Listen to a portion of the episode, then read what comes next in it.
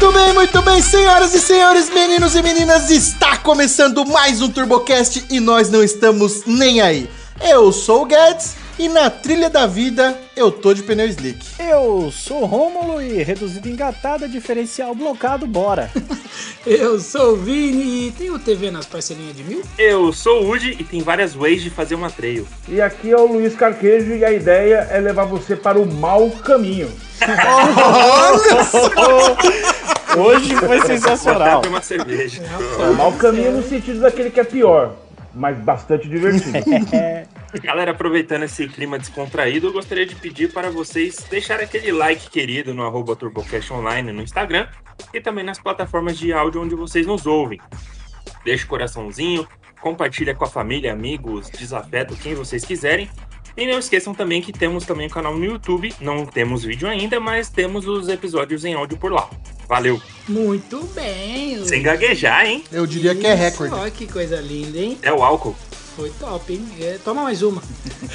e galera, é, você ma- manda uma historinha pra gente também no nosso e-mail, arroba, é, arroba não, turbocastonline, arroba gmail.com e manda lá foto de tudo que você tem no- na garagem, manda pra gente e marca o seu, seu arroba do Instagram. Fechou? É nóis. E vamos para a leitura de e-mail.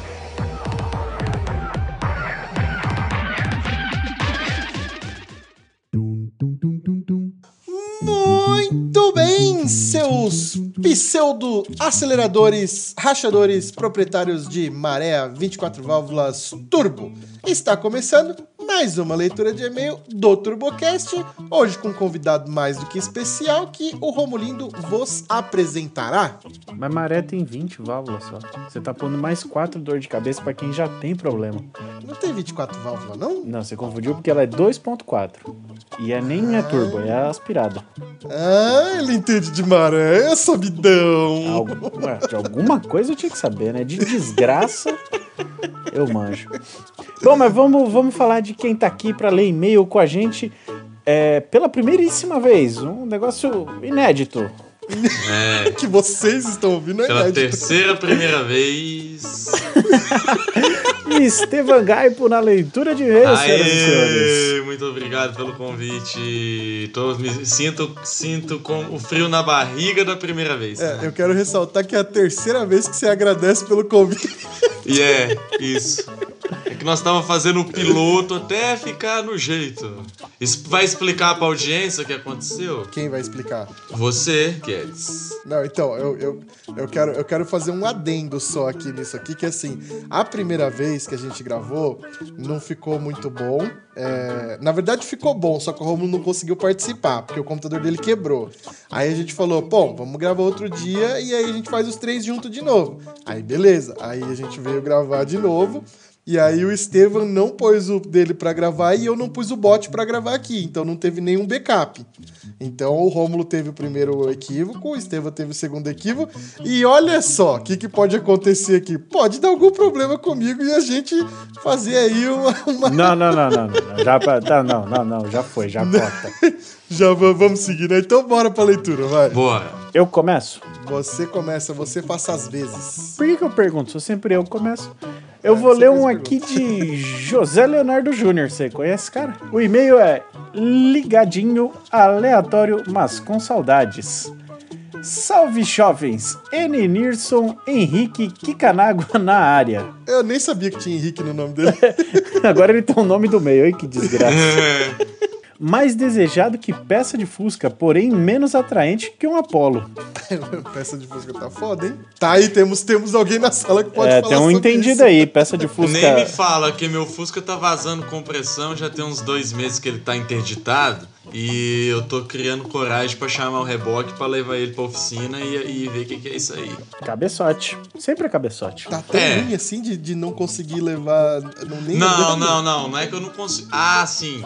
Ó, pode ser que dê, mas pode ser que acaba de vazar no meio do caminho. Ele tá come... ele, ele tava, ó, ele, come... ele começava a vazar com 60, agora ele já tá começando a vazar aos 40 por hora. Eita, nós. Então, pode ser que acaba de vazar no caminho, eu tenho que chamar o reboque mesmo. Então já vamos chamar o reboque de uma vez, né não? Já garante, né? Ah, é, ué.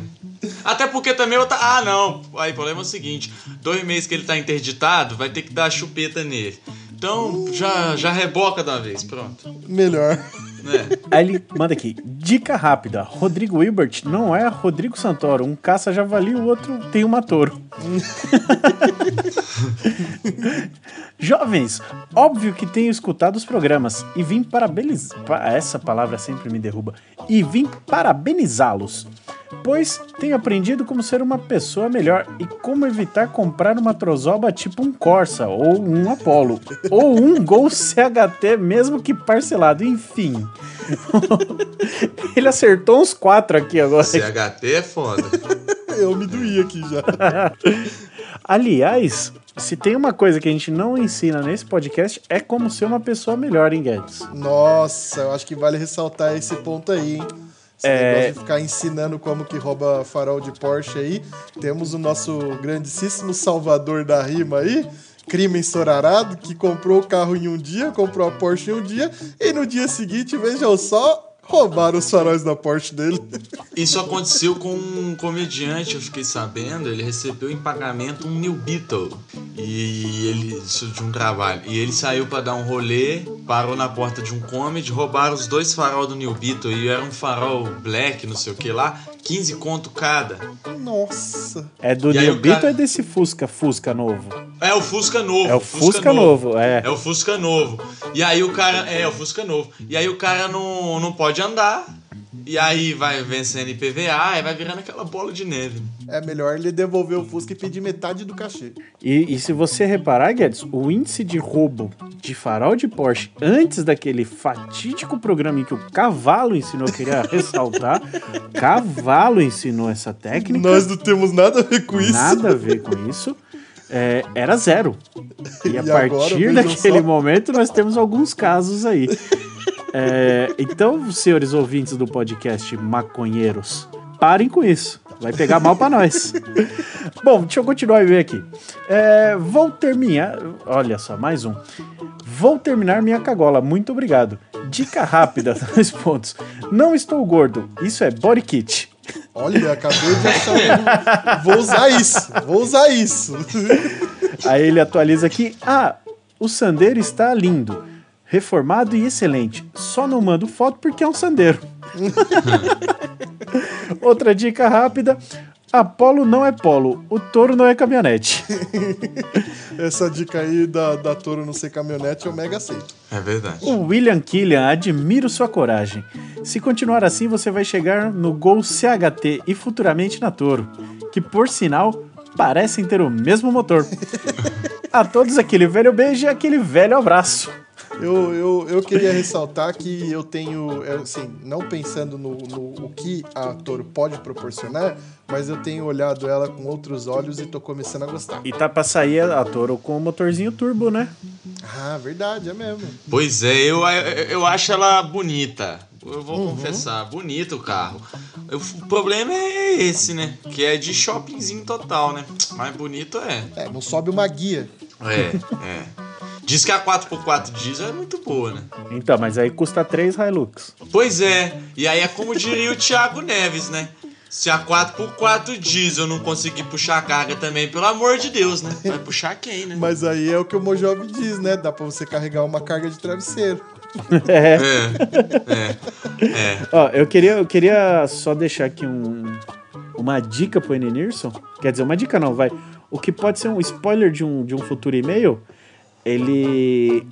Ele rifou esse sandeiro. Olha só, você tem informações Eu tenho privilegiadas. informações aqui, eu tenho informações. Rifa, rifa Então, de sandeiro. rifa de sandeiro. Eu gostaria de um e-mail falando sobre a rifa do sandeiro, senhor Enenirson. Pô, eu achava que rifa de chapinha de cabelo na época das minhas comissões de formatura já era já era fim de carreira.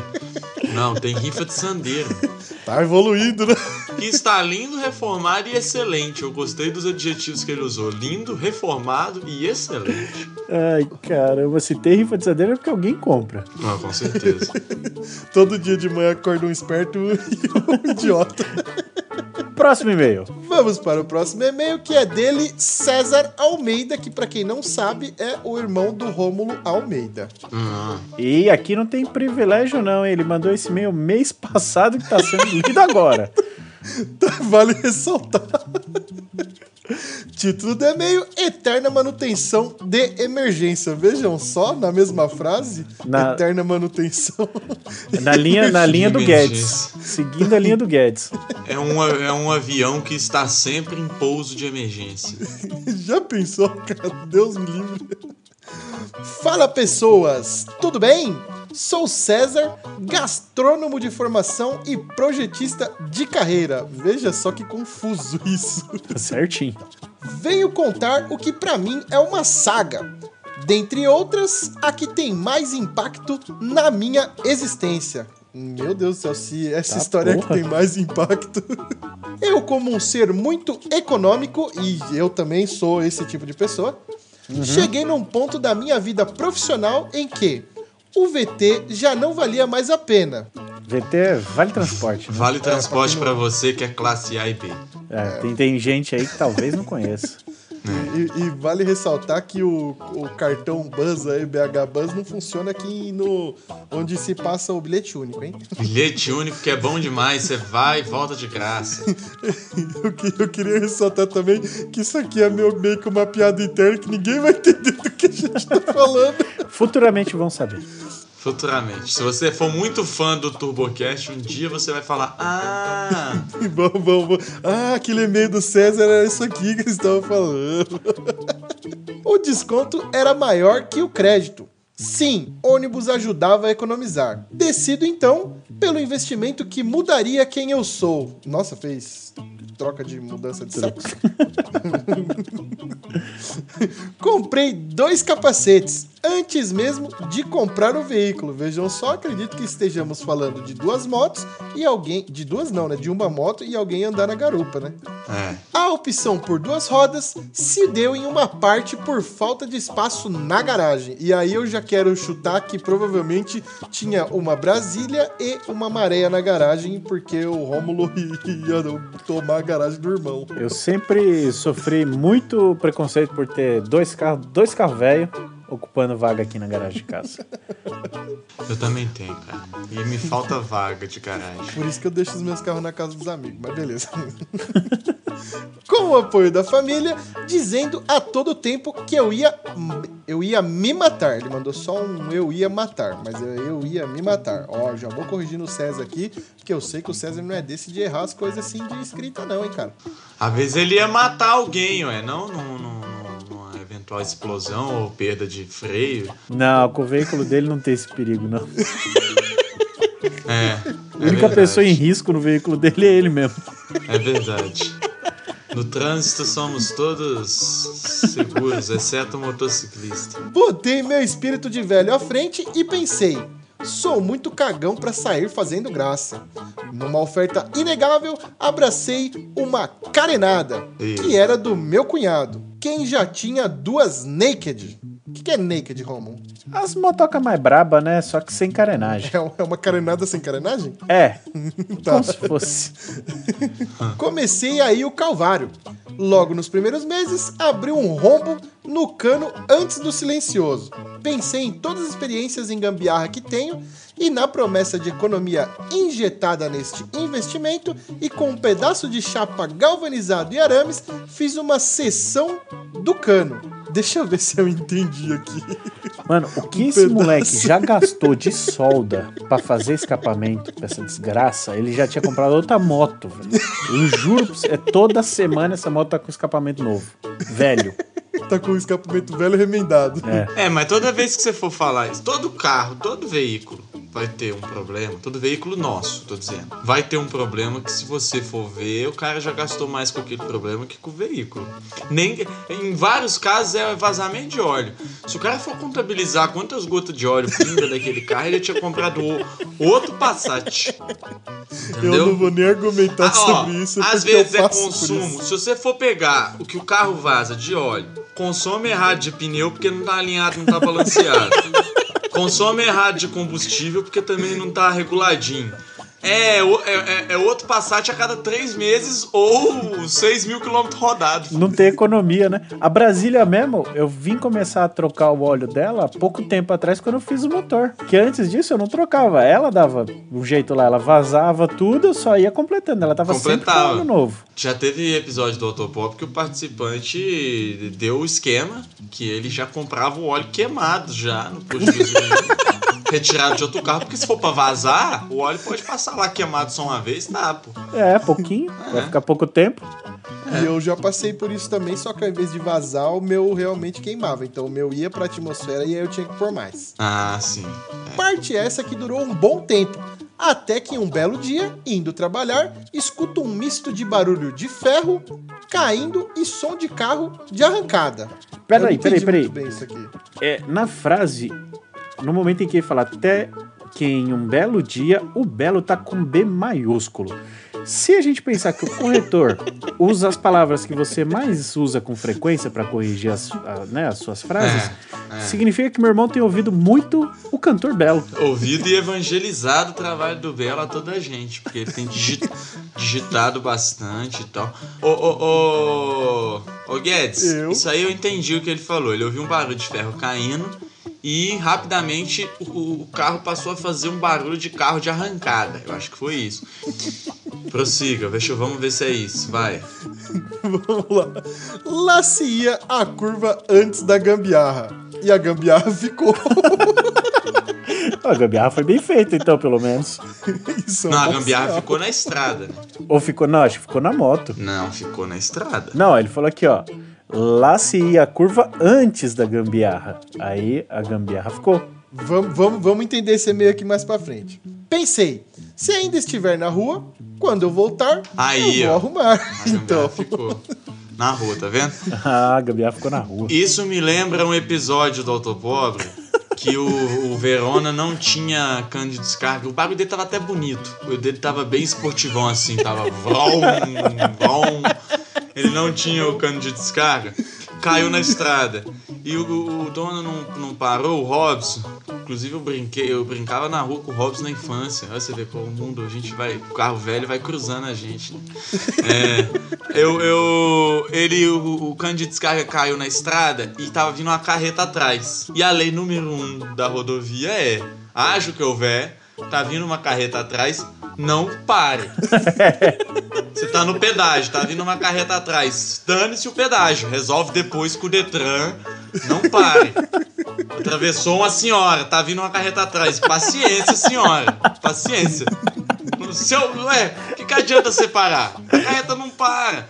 Então, por isso o cano de descarga dele ficou. Talvez o caso do irmão do. do- do- aí o, o caso do César possa ter sido um caso parecido. vamos imaginar que sim.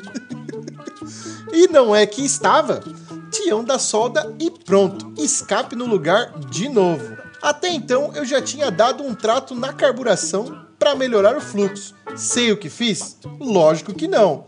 Mas ficou bom. Glória. Começou a gastar mais gasolina e improvisei uma linha de alimentação secundária. Mas aí é Enzo demais, hein? Porra! Meu Deus do céu. É cat tank. Mangueiras e T's, também sem ter noção alguma de possível resultado. Deu certo de novo. Eu gosto disso, eu gosto da, da tranquilidade com que o brasileiro mexe com um, um negócio chamado combustível, que tem esse nome por seu potencial, né? Porque ele trabalha, na verdade ele existe para entrar em combustão. Que na, na, pra linguagem dos leigos, você que é leigo, é explosão. A pessoa fala, vou fazer aqui sem noção nenhuma do resultado. É, e, e você vê como a sorte tá com os caras que, que são ousados, né? Ah, é, né? Fico por aqui. Depois conto do limite de 8 km rodados, troca de motor e do escapamento de Nescau. Eu não vejo a hora de ouvir essa história de escapamento de Nescau. É, o Nescau é cilíndrico, então a gente já imagina, né? Escapamento esportivo by Nescau aí. Inclusive o Nescau, a latinha é meio espiral, que ela é torcidinha, aquilo ali, o calor deve passar ali em espiral. Já dá um fluxo top ali. Nossa, pra turbinar, hein? Pensa isso aí. Às vezes acrescenta uma, uma mangueira no Nescau e volta pro motor. Nescau intake. Nescau intake. Beijundas, PS. E falo o modelo da moto também. Eu, inclusive, poderia ter falado, né? Já, Ele tá fazendo um misterinho. É, tá fazendo misterinho aí. É a mandou série. foto. Agora tudo fez sentido aí desse título dele aí, Eterna Manutenção de Emergência. César Almeida, muitíssimo obrigado pelo seu e-mail. Parabéns por ser o mestre das gambiarras. É isso aí. Esse é, esse é brabo Vamos mesmo. para o próximo e-mail. Vamos para o próximo e-mail que ele foi enviado por Vinícius Dalcantoni. Vini já é batido aqui. O título diz: Os donos de carro estão indo longe demais. O Vini é seu conterrâneo aí. o- Aqui Você vai, de- mineiro. de- Mineiro, Minas Gerais. Melhor país do mundo, segundo a nossa própria opinião, que é que importa. É, e eu quero queria só ressaltar um grande erro nosso de, de- daqui do TurboCast, que pra quem não sabe, a gente fez uma visita nesse final de semana pro Estevam e eu voltei arrependido de não ter comido um pão de queijo. Nossa, pelo verdade. amor de Deus, pelo amor de Deus. Nem na rodovia um pão de queijo com linguiça nas beiras de estrada? Nada, nada Neném de demais. Não comemos. Neném demais. Não, Neném vacilamos, demais. feio. Comemos Vacilou. McDonald's. Aí, aí. Veio aqui pra ser paulista. Ah, Mas, então, mas tá aí uma bela desculpa pra gente voltar, entendeu? É, né? Mas você tá ligado que você podia ter arrumado outra, né? Geralmente a gente, a gente empresta um livro, volta pra buscar, ou leva um livro emprestado. Fiquei com seu óculos, eu preciso devolver seu óculos, fiquei com seu é, óculos. tinha outro jeito. Vacilou. Vamos lá. Fala galera do TurboCast, bom demais? Ah, aqui eu já ia identificar que ela era conterrânea, não precisava nem ter falado. Bom demais? Escrevo este e-mail apenas para demonstrar minha indignação. Não bastassem os intermináveis perfis de Instagram de carros, hoje me deparei com algo que desejaria desver. Era o perfil no Twitter de um Astra 1995. Sim, Ah, não tem mais critério. os carros não estão satisfeitos em postar fotos e reels com músicas de fundo. Eles estão dando suas opiniões, contando casos e falando sobre seu dia a dia na internet. Pô, carro comentando política agora, Carro? cenário econômica. É, ué. Mas que Ué, Twitter é caralho. pra isso, né? Imagina o carro comentando o BBB, o carro, o carro cacto, o carro... Pô, pelo amor de Deus. Pô, Eu acho que o cara vai, vai postar alguma coisa no Twitter, esquece que tá na conta do carro e aí começa a falar sobre política lá na conta do Astra 1995. Mas um Astra 95 é bolsonarista ou é petista? Ou é a tal da terceira via, né? Terceira Isso, via. é. É, terceira via. Terceira via. General Motors é sempre a terceira via. É, não quero ser o cara chato. Mas ninguém quer saber se um Astra, com 26 anos de idade, está com o tanque furado e a luz da injeção acesa. Isso é inerente. É, a luz da injeção É estará. A luz da injeção estará acesa realmente. A personificação das lasanhas está tomando proporções desmoderadas. Temo que um dia as redes sociais estarão tomadas pela tirania dos perfis de carro. Sim, até porque como é que você discute com um carro? Como é que você contra-argumenta com um carro, não é verdade? Você vai dizer pro Somente carro com um perfil de gato. Eu acho que o único que pode bater de frente com um perfil de carro é um perfil de gato. É um- não, eu acho que o único que pode bater de frente com um perfil de carro é um perfil de carreira. É, tipo o Optimus Prime falando: Cala a boca, Astra, você não sabe o que você tá falando. É um perfil de. é, tem que ser, porque. Nossa. Fico imaginando o que acontece na DM desses perfis. Os carros conversam entre si, né? Onde é que você, onde é que você tá comprando peça? Onde é que você tá achando peça? Nossa, hein, tá malhando esse para-choque. Nossa! Onde é, que, onde é que esse mecânico que você foi, que você ficou só, só oito dias? Vamos marcar um óleo pra gente. Vamos marcar de tomar um óleo. Vamos mar... é. Enfim, a personificação dos veículos é tão grande que o Discovery Turbo vai ter que começar a ceder os programas para o Animal Planet. Abraço! Ah, ele mandou aqui uma continuação. Após um tempo refletir, os carros trocam nudes no direct? Se sim, seria uma foto do motor com capô aberto, do escapamento sem abafador ou da traseira sem para-choque? Porta-mala aberto, talvez, né? Será que o pack do pezinho um dia será substituído pelo pack da rodinha? O pack do Pirelinha, hein? Já pensou? São muitos questionamentos pertinentes. Encerrou aqui. Vinícius Talcantoni, de Belo Horizonte, Minas Gerais. Muito pertinente. Meu Deus do céu. Eu, graças a Deus, todos os meus cinco carros não possuem Instagram. Olha, eu acho o seguinte, a gente tem que abrir uma discussão, porque é o seguinte, perfil de animal eu sou terminantemente contra. Perfil de é, bebê também sou terminantemente contra, entendeu? Agora, uma coisa que eu amo no Instagram, no Reels, é ver ônibus passando. É ônibus manobrando na rodoviária, eu amo. É, Que agora, e perfil pe- é esse que você segue? não, mano? vários. Eu fico vendo lá no Reels, aí fica mostrando ônibus. É lindo, ônibus é muito bonito, pô. Eu sou um pouco busólogo. Agora, perfil de carro, eu acho que pode. Mas depende do carro, pô. Pode de Fusca, pode de, de Passat. Agora, de Astra não pode, pô. Pelo amor de O Deus. seu Fusca tem, tem perfil do Instagram? Não tem perfil, meus, meus filhos não tem perfil, não. Vamos criar eles- um perfil André mil, 1900 e alguma coisa. 73. Não, eu poderia. Eu tenho direito de criar por meus dois carros. Agora, Astra, pô. O carro tem que primeiro não pode ter um problema crônico pra tá lá. Você vai chegar pro Astra que só fica com a luz da injeção acesa. Daqui a pouco estamos criando perfil de Hilux que não faz curva, perfil de Toro que, que não carrega carga. que mais? Se- e se tiver na beira de um barranco um, um perfil de. Uma pessoa que tem um perfil de carro e uma pessoa que tem o perfil do, do cachorrinho dela. Quem que você empurra primeiro? O, o- a pessoa com o perfil do cachorro. Não, então, é, o, o legal é que o Romo falou qual que você empurra primeiro, né? Porque no final das É. contas vai empurrar os Vai dois. empurrar os dois. É só uma questão de quem vai primeiro. Não, porque o carro, o carro ele vai me ele vai me dar muitas novidades. Porque assim, o perfil do carro, o cara vai, esse carro vai estragar, esse carro vai ser consertado, vai estragar de novo, vai ser rebocado, vai fazer uma, vai fazer uma viagem. Agora, o perfil do cachorro é só o cachorro fazendo outra cachorrice, né? Ele Lambendo o andando, saco. subindo no sofá. Então eu fico com o perfil de carro. Ó, eu sou do time que não, não apoia perfil de carro. O Estevam é do perfil que apoia o, o time de quem, quem tem perfil de carro. Com quem que vocês estão? Eu apoio com regulamentação. Um Uno tunadinho, um, um Gol GTI originalzinho. Aí eu acho que pode. Uma Paraty quadrada, originalzinho AP. Aí pode. Um Voyaginho Astra tunado. 95 não. Não pode. É, é, Quid.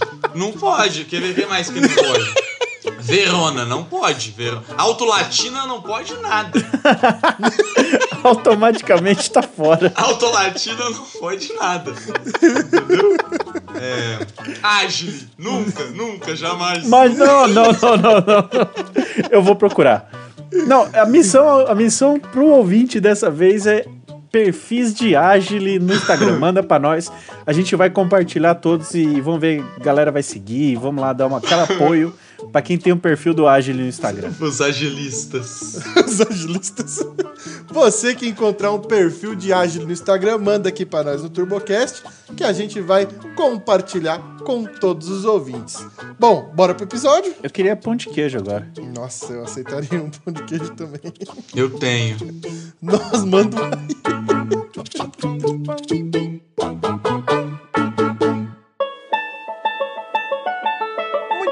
muito bem, senhoras e senhores, meninos e meninas. No episódio desta semana, vocês já notaram que vai ser por caminhos sinuosos. Nós vamos falar aqui hoje de off-road, mas dessa vez é, não tem tanta velocidade quanto nos últimos convidados, que era o pessoal lá da, de acelero dos rally e tal. Hoje o negócio é, é caixa alta, ou caixa baixa. Não, confundi, não sei, eu não sei, eu não manjo. Por isso que ele tá aqui, por isso que ele vai me ensinar.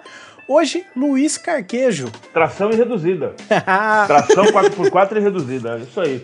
Tudo bem, meu amigo. Primeiro, deixa eu agradecer a todos vocês aí pelo convite. Para mim é uma alegria muito grande estar aqui. Vamos bater um papo, falar o que tiver que ser falado sobre 4x4 e o que mais aparecer por aí. Maravilha. Aproveitando, Gostaria de pedir desculpa. É isso que eu ia falar. Na verdade, eu ia falar, já que ele tá todo empolgado aí, eu nem desculpa vou Já pedir. vamos pedir desculpas, porque daqui pra frente é só ladeira abaixo. Daqui pra frente é só pra trás. É nada. O convidado vai deixar o nosso, nosso papo aqui mais de pra lá de Não, o convidado sempre, sempre enaltece, né? É. O conteúdo. A gente é que caga. Ô, ô, ô, ô, Luiz, deixa eu te perguntar aqui o negócio aqui. Por que, que o Rômulo falou que não é tão rápido? Então, porque na verdade é o seguinte, o- a prática do off-road, você tem várias vertentes, você tem muito jeito de brincar de, de fora de estrada. E normalmente quando a gente fala de trilha, que é uma dessas vertentes, né, normalmente a velocidade é baixa mesmo, né? Acho que a gente só fala de velocidade alta quando fala de, de rally de competição, tipo Rally dos Sertões. Que, aliás, eu acabo de voltar do Rally dos Sertões esse ano, né? Faz pouco, pouca- Opa! poucas semanas que a gente voltou de lá. Eu, eu, eu queria abordar isso aí logo logo. Opa, boa, boa. E o off-road, então, tem muito disso, né? Tem o off-road de, de competição, tem aquele que só sai para desafiar a trilha, tem aquele que só gosta de passear para ir em lugares mais difíceis, para ver uma cachoeira mais bacana, tem aqueles que gostam das viagens longas, né? Ah, que a gente chama de expedições. Então, tem de tudo quanto é forma para você se divertir a bordo de um 4x4. Ó, eu vou falar que as minhas experiências off-road com o Luiz não foram as mais agradáveis, porque assim, eles iam no ar-condicionado, gostosinho, banco de couro, e eu ia a pé atrás dos carros. então, Cada trouxa tem o castigo que merece. a vida do fotógrafo off-road não é nada fácil. Não, não é. Normalmente é, tem isso também, né? É, tem aquele papel de quem às vezes fica muito do lado de fora ajudando, rebocando o carro, abrindo porteira, puxando o cinto, trocando pneu, fazendo foto. Tomando lama na cara. Geralmente é o cara que não dirige bem. É, ou não é o dono do carro, né? Você é daqueles cara que vê um paredão, olha e fala: Hum, eu acho que dá pra subir. É, é- é bem isso, né? O off-road também leva a gente a, a- a esse tipo de coisa, a buscar desafios, né? Então a gente vai andando aí pelo meio do mato, tal, daqui a pouco vê um subidão, falou, pô, será que não dá? Será que não dá? Vê um rio, será que dá pra passar? Será que não dá? Faz parte da brincadeira, né? Essa coisa de desafiar e tentar superar os obstáculos. Né? Algum de vocês tem experiência off-road? Nossa, mano. Eu zero, Eu mano. tenho um pouquinho. Ah, eu já, já, já andei. Já andei de. Na época era DT, né, velho? Pensa no. Mais empurrava do que andava aquelas desgraças dois tempos. Inclusive, a minha primeira, a minha primeira experiência off-road, vamos dizer assim, é off-road mesmo, né? Não cagada que a gente faz na vida. Foi num evento da Land Rover, em Interlagos, naquele miolinho ali que fazia pista off-road. Você lembra, você lembra em que ano que foi, Luiz? Ah, faz tempo, hein? Faz tempo. Nossa É, senhora. a, gente fez, a gente fez alguns lá. Como, como organizador de eventos, né, na área profissional, a gente fez alguns para Land Rover lá. Foi, acho que 2007 e 2008, acho. Você trabalha pra Land Rover? Ainda hoje eu atendo a Land Rover, sim. Eu sou o que eles chamam pro Brasil, é, eles chamam de Lead Instructor, que é um cara que tem um treinamento dos padrões internacionais da marca para fazer os eventos. Ele tá sendo modesto, ele tá sendo modesto. Internacional! Ele, ele deu uma segurada aí. Foi em 2011, Luiz. 2011. 2011 já não fui eu que organizei, já foi um outro rapaz lá, uma outra empresa que organizou. Eu, eu acabei participando desse, eu tive lá também. Naquela, naquela ocasião, estavam fazendo a parte on-road, se não me falha a memória, com o Range Rover Vogue e estava usando o Evoque já na parte off-road. Era o lançamento do Evoque. Isso, no, no, off-road eu andei de Defender, eu não lembro quem que tava me acompanhando, e na, na Supercharger Vogue eu andei com, não lembro se foi o Danilo ou o Denis Girani. Ah, que legal, hein? É um belo evento, né? É um belo evento. Esse eles faziam Interlagos, sim, era um, um belo evento mesmo. Mas qual que é a sua. Qual que é- porque assim, você falou muito americanizado pra mim, cara. Qual que é a sua função no, no- nesse, nesse, nesse evento como um todo? É, é, você falou porque eu comentei do termo lá do Lead Instructor, né? É, na verdade é o seguinte, a, a Land Rover ela tem uma divisão que eles chamam de Land Rover Experience, que o nome já diz mais ou menos tudo, quer dizer, é a divisão voltada para quem, é, para as experiências com a marca, as experiências que envolvem dirigir o carro. É, então, para esse Acredite ou não, a maioria dos donos de Land Rover não andam com eles na trilha, vocês acreditam? É, é uma grande verdade, né? Para a grande gama dos carros é isso aí mesmo. É, isso só não é muito verdade para o Defender, Ah, é. principalmente a, a geração antigas. anterior, é, principalmente a geração anterior. Embora o novo que chegou aí ano passado, a partir de 2020, de julho de 2020, tem muita gente que está saindo com o carro para passear por aí, para brincar e tal. Mas claro que não é a mesma proporção do que era no passado, quando basicamente todo mundo comprava o Defender para se divertir com ele, né? Dificilmente alguém comprava o Defender para usar na cidade sem alguma intenção de sair com ele por aí, desbravando o mundo, né? Eu, eu, como leigo, eu acho que o cara não joga ele na lama pelo custo que É, a ele gente tem. costuma dizer o seguinte, custo é uma coisa muito relativa, né? É, eu acho que varia conforme o, o bolso de cada um, porque... É, exato. Conforme o padrão. É, exato. um. Você pode ter um amigo teu aí, que assim, é, é que luta pra ter um, um 4x4 lá de, de, de 20 conto, e é difícil, e o cara tá lá na luta, e aí ele fala, ele vê um cara colocando um carro de 100 mil, ele fala, nossa, o cara é maluco, É, bota o carro. Cara, aqueles 100 mil é uma merrequinha pra esse cara. Isso, e aí vai. aquisitivo, é. Aí o exato, cara de 100 mil acha um absurdo quem põe um de 300, o cara de 300 é um absurdo quem põe um carro de um milhão, e assim é isso, mas tem de tudo, né? Tem de tudo. Vai- Deixa eu te fazer uma pergunta antes. No comecinho, quando o Romulo comentou lá, explica pra gente que você vai na frente, ele vai atrás. Vocês trabalhavam juntos? Como é que foi isso aí? Não, eu, eu fotografei alguns eventos que o Luiz organizou. Alguns, alguns passeios Não pra. entendeu a piadinha. É, então. pra... que o- Mas o- era eu que ia comentou. atrás. Eu só É que queria você- deixar claro É, isso. então. Você comentou que o, que o Luiz ia na frente no ar-condicionado, você ia atrás. Cara, a galera não entendeu nada. Vamos explicar isso aí pra eles. Não, mas tirando essa piada sem graça do Vini, Não foi, não, cara. é, ô, ô Luiz, agora é, um é sério que eu vou perguntar. Se eu comprar uma Vogue Autobiography, eu posso fazer trilha com aquela desgraça lá? Eu não vou ficar na mão, não? Poder você pode. É, o carro tem toda a capacidade, tem todos os recursos, ele tem muita capacidade off-road. A única coisa que vem no carro e que não é nada adequado para fora de estrada é roda e pneu. Se eu meter umas rodas e uns pneuzão melhor lá, ela Ajuda- tá preparada Ajuda pra- muito, é, ajuda muito. Agora, é claro, né? Você tá falando de um carro onde tudo é muito caro, né? Então você saiu para fazer off-road, aí deu uma pegadinha numa pedra, estragou o para-choque. Vai custar um dinheirinho razoável para arrumar. Mas isso, de novo, né? É referencial. É do bolso de cada um, quanto cada um aguenta, enfim. É, é- é, fora isso, em termos técnicos, o carro tem muita capacidade fora de estrada, mas muita mesmo. Não, na verdade eu perguntei isso por- porque, assim, é claro, tem essa questão de, puta, se, se você colocar um carro desse na trilha, porra, a chance de você, na hora que voltar pra casa, ter que gastar uns bons dinheiros é grande. Mas é que eu vejo, eu usei esse carro como exemplo porque, assim, é o, né, porra, mó carro bonitão e, puta, mó carro, vamos dizer, pra andar confortável, é, pra ir trabalhar ou sei lá, pra qualquer outra finalidade. E não pra usar numa trilha, cara. Fico- Agora você falando que esse carro é um carro capaz de ser usado numa trilha, eu fico muito impressionado. Ele é, ele é, ele é, ele é todo desenvolvido para ter alta capacidade fora de estrada. Ele. a Land Rover prima muito por isso, né? Você tem é, praticamente todos os carros é, do line-up da Land Rover são carros muito capazes no fora de estrada. Claro que não todos no mesmo nível, né? Você pegar o Evoque é, é- é do, do menos capaz e você vai numa linha crescente que passa pelo, pelo Vogue e chega no Defender, que é o mais capaz de todos. É, mas sempre que você fala em Land Rover, você está falando de um carro que tem muita capacidade off-road para aquele segmento que ele representa, né? É, e no caso da Vogue, normalmente, é, tudo de mais moderno e tecnológico a Land Rover tem para o fora de estrada também está no Vogue, né? É, então você fala assim, então qual é a grande diferença entre uma Vogue, uma nova Discovery e um novo Defender? Na verdade, a diferença entre esses é muito pequena em termos de capacidade off-road. O Defender é o, mai- o maior deles? Sim, porque ele tem um pouco mais de ângulo de entrada, um pouco mais de ângulo de saída.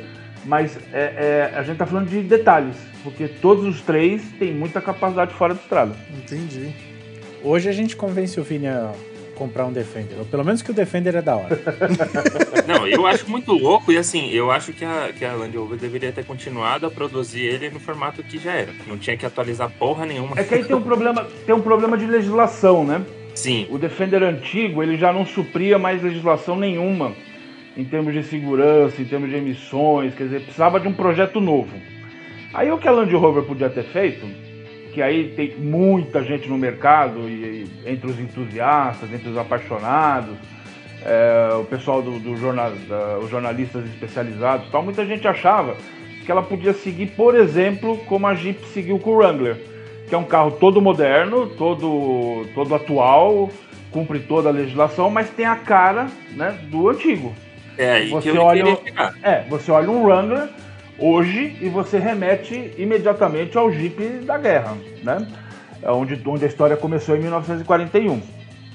A Land Rover seguiu por um outro caminho, né? Ela preferiu atualizar o Defender para um carro mais moderno, para um carro que eles entendem quem vai vai conquistar uma base nova de clientes, quer dizer, eles seguiram uma outra linha.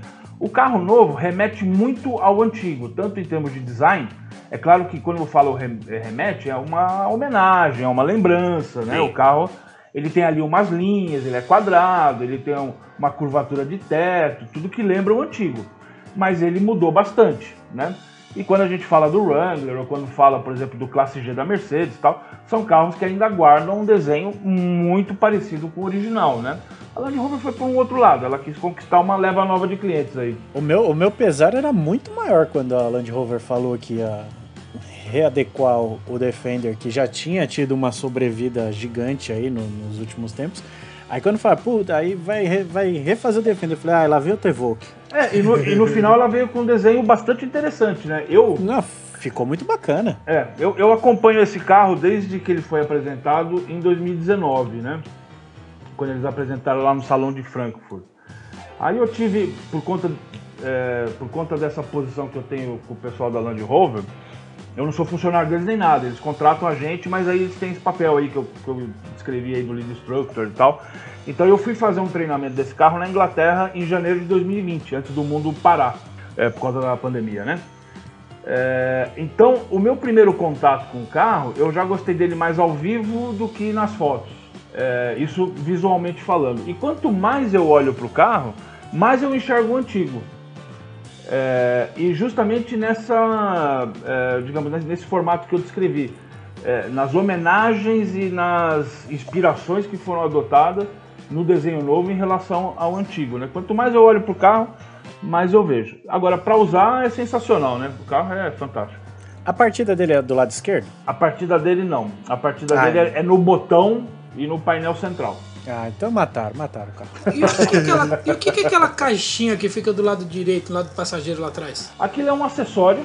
Aquilo não é, aquilo não é de linha, é um acessório que você pode é, colocar. Alguns tem, alguns não, né? Isso, exatamente.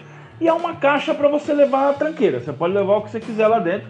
Ela é, é até que é bem vedada. É, então você pode, é. Então você pode levar ou equipamento de trilha, ou equipamento de camping, ou equipamento de. É, por exemplo, quando eu. Em 2020 eu fiz o Rally dos Sertões com o novo Defender, na, na categoria regularidade. É, e aí, lá nesse carro que a gente usou para correr o Rally dos Sertões, eu levei os equipamentos de resgate mais rápidos, né? Então, por exemplo, se eu precisasse ser rebocado, uhum. como eu estava no regularidade e em 2020 a gente foi obrigado a dormir nas bolhas, né? A gente não podia sair da Vila Sertões para dormir em hotel na cidade, eu tinha que levar todo o material de camping.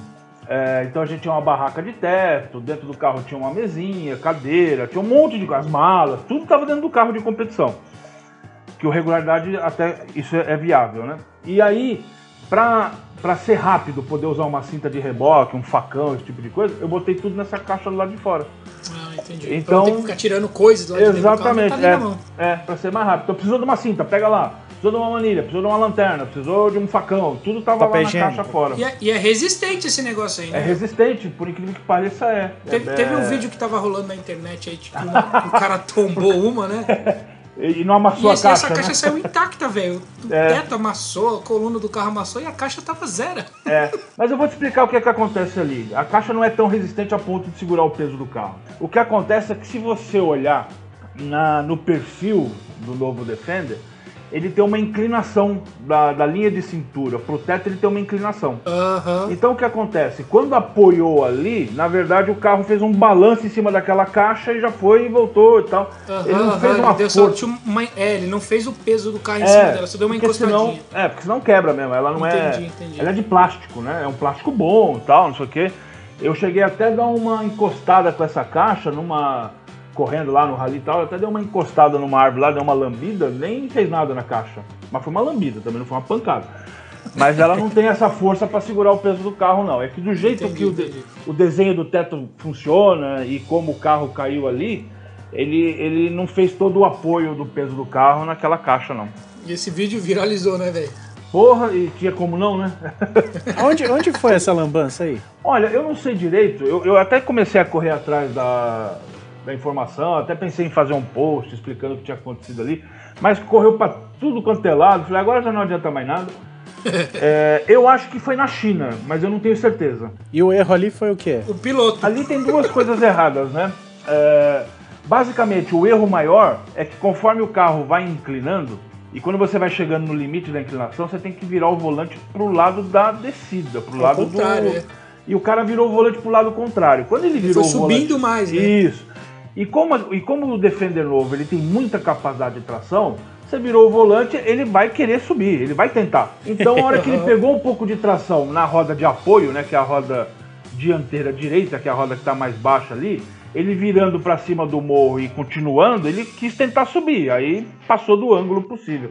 E olha que esse carro, ele aguenta uma inclinação lateral de até 45 graus. É bastante, né? É muita coisa. A gente costuma É falar quase seguinte, igual a Hilux, né? é, quando a gente Sacanagem. é, a, a famosa A Hilux todo mundo sabe que é 90 graus. a famosa, a famosa questão da Hilux, né? O quanto ela tomba, né? Mas as novas, as novas já não tem muito esse problema, não, que o controle eletrônico de estabilidade dela é muito bom. Vai ter limite, né? É, a- as leis da física continuam valendo, né? A gente, não- Exatamente. é, a gente revogou muita coisa por aí, mas as leis da física estão valendo ainda.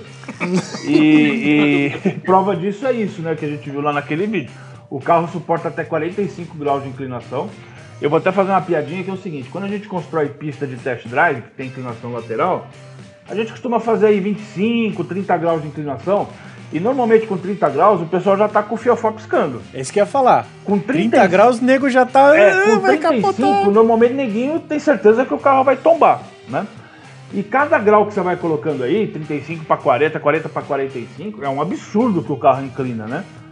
É, mas ali naquele vídeo, ah, basicamente foi isso mesmo. Quer dizer, ele veio primeiro muito mal apoiado, né? Que ele tá com uma roda traseira até fora do. É, a roda Tá traseira ar, né? esquerda tá no ar, né? Então ele tá todo torto na inclinação lateral. E a hora que ele tenta, a hora, que ele vira o volante de forma equivocada e, e continua andando, aí ali ra- rapidinho ele passa dos 45 graus mesmo. Por isso que ele vai lá e dá aquela tombadinha. E ele vai rápido até, né? O pessoal gritando. "Ah!" É, é, Então, é. Ele tava, Foi, foi que foi, ele acredito. tava, é, ele tava. Ou assim, é, o que acontece muito com as pessoas, e aí eu ia até falar do segundo erro que tem ali, né? É, quando você, quando você está instruindo as pessoas a fazer um test drive e tal, tem muita gente que fica meio apavorada e às vezes ela fica meio sem reação, sabe? Fica meio Sabe aqueles vídeos de moto que o cara começa a acelerar e não consegue desacelerar porque dá aquele pânico e o cara não. Ele, ele perde a reação? Aham. Às vezes acontece um pouco isso, né? É, tanto que os instrutores têm até um, uma, uma leitura e um cuidado especial de como tratar cada, é, cada convidado e tal, as normas de segurança. E ali naquela situação, que, eu- que me parece que não foi uma, uma pista construída, acho que era um grupo de amigos que ali estava tava procurando encrenca, né? E acabaram achando. É, porque quando a gente constrói a pista, normalmente quando você vai no limite da inclinação lateral, principalmente se você quer fazer ela muito inclinada, é, chega um ponto que você tem que virar o, o corte no morro, né? Quer dizer, se o carro continuar a, a querer subir, ele tem que terminar o morro e, e virar uma baixada, que aí ele senta em cima do morro, mas não tomba. Não sei se deu pra entender, né? Sem, sem um, um apoio visual pra poder mostrar. Mas Eu fiz é com a mão aqui, eu fiz com a mão aqui, o pessoal entendeu. Bem isso aí. Porque se você tem uma, uma lateral que vai só subindo, subindo, subindo, e o carro ele consegue pegar tração, ele vai dar esse tombo mesmo, né? Principalmente se você está com uma inclinação muito muito acentuada, muito perto do limite, né? Então tem que, tem que ter alguns cuidados. E ali, infelizmente. Mas enfim, eu acho que todo mundo que vê o vídeo percebe claramente que tem um. Tem uma cagada acontecendo ali, né? Não é, Tem algo, não é algo normal, tem uma né? bela de uma cagada. É, é isso aí. Ô, ô, ô, Luiz, e esses carros, por exemplo, você falou de instrutor e tal. O instrutor tá dentro do carro com o cara, certo? Isso. Não poderia fazer que nem autoescola, colocar um pedalzinho ali do direito ali? É, a gente usa carros normais, né? A gente não tem carro modificado para fazer os test drives, né? O que, o que tem um pouco são algumas técnicas, né? É, só que ali, eu entendo que ali ele não estava acompanhado por instrutor, não. Ali ele estava... Ali não era um evento, né? Eu, eu até Uma apurei coisa isso... particular, né? É, eu até apurei isso com, com o pessoal lá da, da, da Inglaterra. Eu até perguntei pro. Batendo papo, não foi nada muito oficial, não. Batendo papo, troca de mensagem.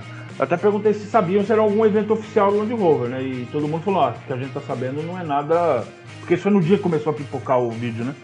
A gente não tá sabendo de nada, acho que não é nada oficial, não, porque você pode ver que não tem ninguém uniformizado, não tem nenhuma logomarca, não tem, porque normalmente quando as pistas são montadas, tem toda uma preparação cenográfica e tal, né? Sim. Mas aí voltando à tua pergunta, né? Quando a gente está no papel de instrutor, tem algumas técnicas, né? Primeiro aquela que eu te falei, quer dizer, você vai sentindo o convidado e vai entendendo se ele tem capacidade, se, se ele tem familiarização com, com o carro, com pilotar no off-road, aí você vai é, é, entendendo o seu cenário. Numa situação daquela, você percebe que o cara não vai atender ao seu comando, tem algumas coisas que você pode fazer. Por Um exemplo, soco nele, um soco no baço, alguma coisa assim. por exemplo, pegar o câmbio e botar em neutro, para o carro parar de. Sim. pro carro parar de andar.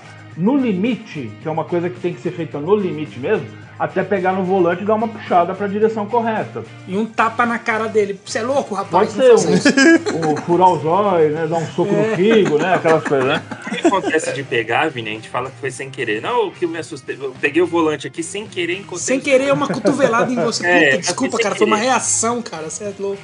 Ah, eu já dou um bico na costela, um soco na boca e nem peço desculpa. Pois é. Em alguns carros, no, no novo Defender não dá para fazer isso, porque o freio de estacionamento é acionado pelo lado esquerdo do condutor.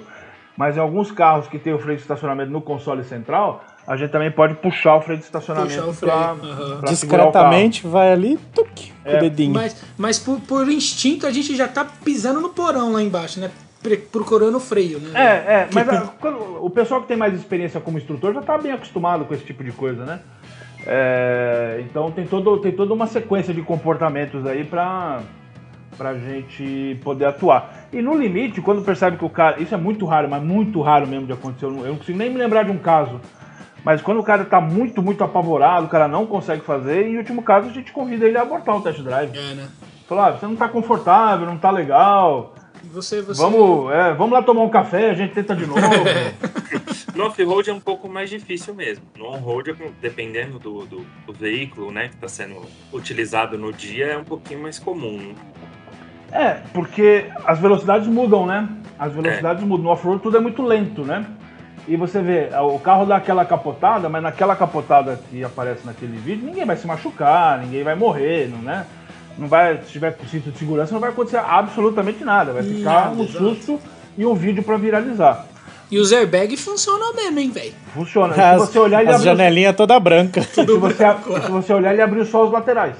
É, só os laterais. Só os laterais. Que louco, né, meu? Olha que É. tecnologia monstra. Você né? já teve uns casos desses, Luiz? De ter que puxar o freio, desligar o carro, dar um Poucos, muito, muito poucos, muito poucos. É, eu não consigo nem lembrar de um assim tão, tão bacana pra contar. E É. um cagaço, já passou assim com um cara assim? Como instrutor, É. ah, sustinho a gente passa bastante. Mas assim, é, É, mas também deve dar muito susto nos outros, tá? é porque, porque na verdade, assim, de novo, né, como as velocidades são muito baixas e tal, é, é, a gente sempre tem essa consciência. O risco de alguma coisa, de alguém se machucar, alguma coisa mais séria, é muito pequeno. Então todo É mundo pouco, tem é. segurança e tal.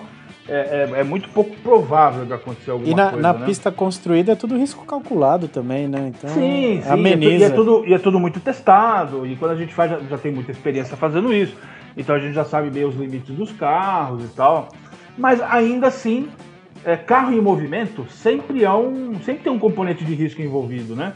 E, na- e normalmente nas pistas o que a gente mais se preocupa não é, ah, vai tombar, vai encostar. O que a gente se preocupa mais é com a movimentação dos carros e das pessoas. Esse é o, é o fluxo que a gente mais tem cuidado, é isso, porque onde você pode se machucar é quando tem um carro em movimento e você fora do carro. o maior é- perigo tá fora, não dentro. É, exatamente, mas é, é aí que, é aí que alguém pode se machucar seriamente. É, do contrário, não, estando dentro do carro, não vai acontecer nada, dificilmente vai Melhor acontecer dentro alguma do que coisa. fora. Exato, em termos, de, em termos de segurança não tem a menor dúvida. É, né? Deixa eu só perguntar um negócio aqui rapidinho. Vocês estão falando aí, eu vi o Romulo falando uma vez, você falou mais de uma vez, esse negócio de pista construída aí. É, vocês vão no meio do mato e passam uma escavadeira lá e vai fazer nas rampas? É, meio, que é meio isso? isso, é bem isso aí que você falou mesmo. Caramba. Você às vezes tem um local que vai, vai acontecer um evento. é, normalmente não é tão meio de mato assim, né? Normalmente tá dentro da cidade, tá junto a um hotel, uma área de eventos, né?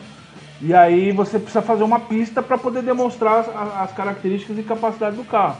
Então faz a rampa para subir, para descer, para andar de lado, para torcer a suspensão. é, às vezes faz tanque de água. E e isso é uma coisa que antes da pandemia a gente fazia bastante. Não sei em que momento que isso vai retomar, porque esses eventos, como são relativamente caros, né, normalmente precisa ter um fluxo bom de gente para poder para poder custear, para poder valer a pena, né? Então talvez ainda demore um pouco para voltar. Mas é, é um tipo de coisa que a gente faz, né? Até com uma certa frequência, a- a- a- antes da pandemia, claro. Né? E além da pista construída, tem uma versão de metal também, que é uma carreta. Isso. E aí eles montam a rampa, É. muda a transição. Os obstáculos. Terra pode. É, É, bem, a, legal, bem a gente tem isso, a gente tem isso também. é, é, a gente aqui tem uma nossa para fazer esse tipo de coisa. Uhum. Que a ideia é o seguinte, quer dizer, nem todo local que você quer fazer o evento dá para construir uma pista de terra. Então normalmente a gente usa esse equipamento metálico num pátio de shopping, sabe, esse tipo de coisa assim, aonde fazer a de terra não é viável. E, e a metálica ela tem algumas outras vantagens, né? Normalmente, primeira, né? é, num dia a gente monta a pista. A de terra normalmente leva 10 dias para montar, um pouco mais, um pouco menos, dependendo do tamanho, quantidade de obstáculos e tal. É, a- Maravilhoso, hein? é, a outra coisa é que assim, é, a depender de quantos dias vai durar o seu evento, imagina assim, eu vou fazer um evento que é sábado e domingo. Aí você imagina o custo de construir uma pista, que às vezes demora esses 10 dias que eu te falei, às vezes um pouco menos, um pouco mais, dependendo do projeto, para usar dois, né? Então, normalmente é uma coisa que o equilíbrio de custo não fica aquela maravilha. Então, a pista metálica supre esse tipo de, é, de situação, né? Quer dizer, quando o mercado é, tem esses dois problemas, né? Ou não dá para fazer a de terra, ou eu vou usar por muito pouco tempo. Então, normalmente a metálica atende melhor.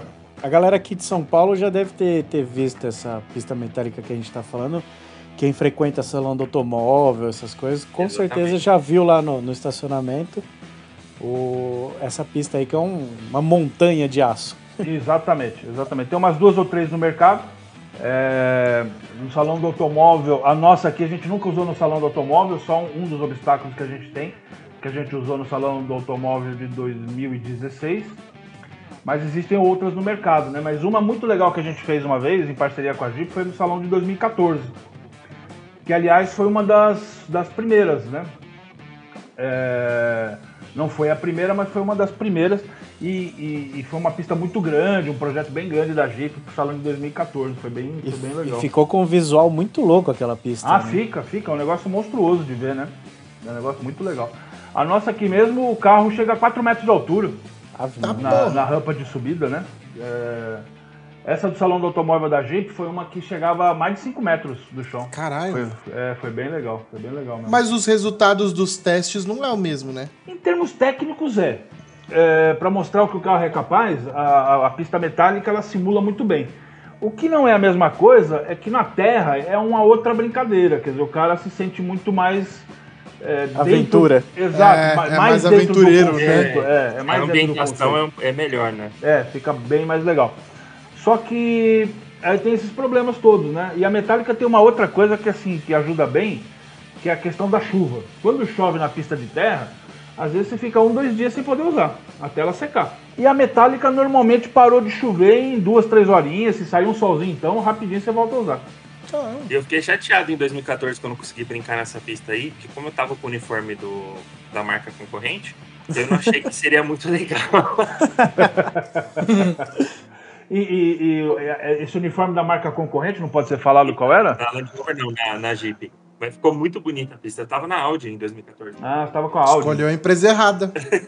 Mas a, gente, mas a gente recebeu lá em 2014, nessa pista da Jeep, a gente recebeu muita gente uniformizada lá. Ah, sim, é natural, até no gente, salão, é, né? Mas é. é, que é, pra mim era um pouco complicado, né? Porque eu era o guardião dos carros, né? Então É, eu tinha claro, o tempo claro. todo com as chaves lá e tal. E a coxinha sair- pra caramba. E, é, e sair de lá pra poder. Ah, não, vou fazer um test drive lá na rampa da, da Jeep. Não, não rola. É.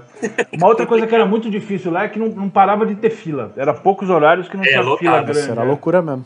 Então, É. geralmente, eu, eu pegava e combinava com os meninos, né? Sempre, bom, sempre foi assim. Pra quem não sabe, os concorrentes todos se falam e todos. Ah, todo mundo. É, é. O mercado é um ovo, né? O mercado A gente senta pra tomar cerveja, tá, gente? é, é isso aí, o mercado é um enfim. ovo. Exatamente. O que a gente combinava era que geralmente, ó, meu, a fila deu uma baixada. Alguém mandava uma mensagenzinha, falava, mano, agora dá pra vir. E aí a gente, ah, puta, agora é a hora de, de tomar um lanche, enfim, dar um descanso, e a gente aproveitava pra fazer as ativações dos concorrentes, porque o evento em si é uma experiência muito legal, né? sem dúvida. E é bom saber o que os outros estão fazendo, o que está vindo de novo. Também, né? também. É, conhecer os, os produtos que, né, que são os concorrentes de mercado. Tudo isso aí é bastante importante, né? Não é pouca coisa, não. Ô, ô Luiz, pra galera que quer começar no off-road, é, eu preciso comprar uma autobiography? É, eu posso começar de outro jeito? Não, pode ser qualquer 4x4.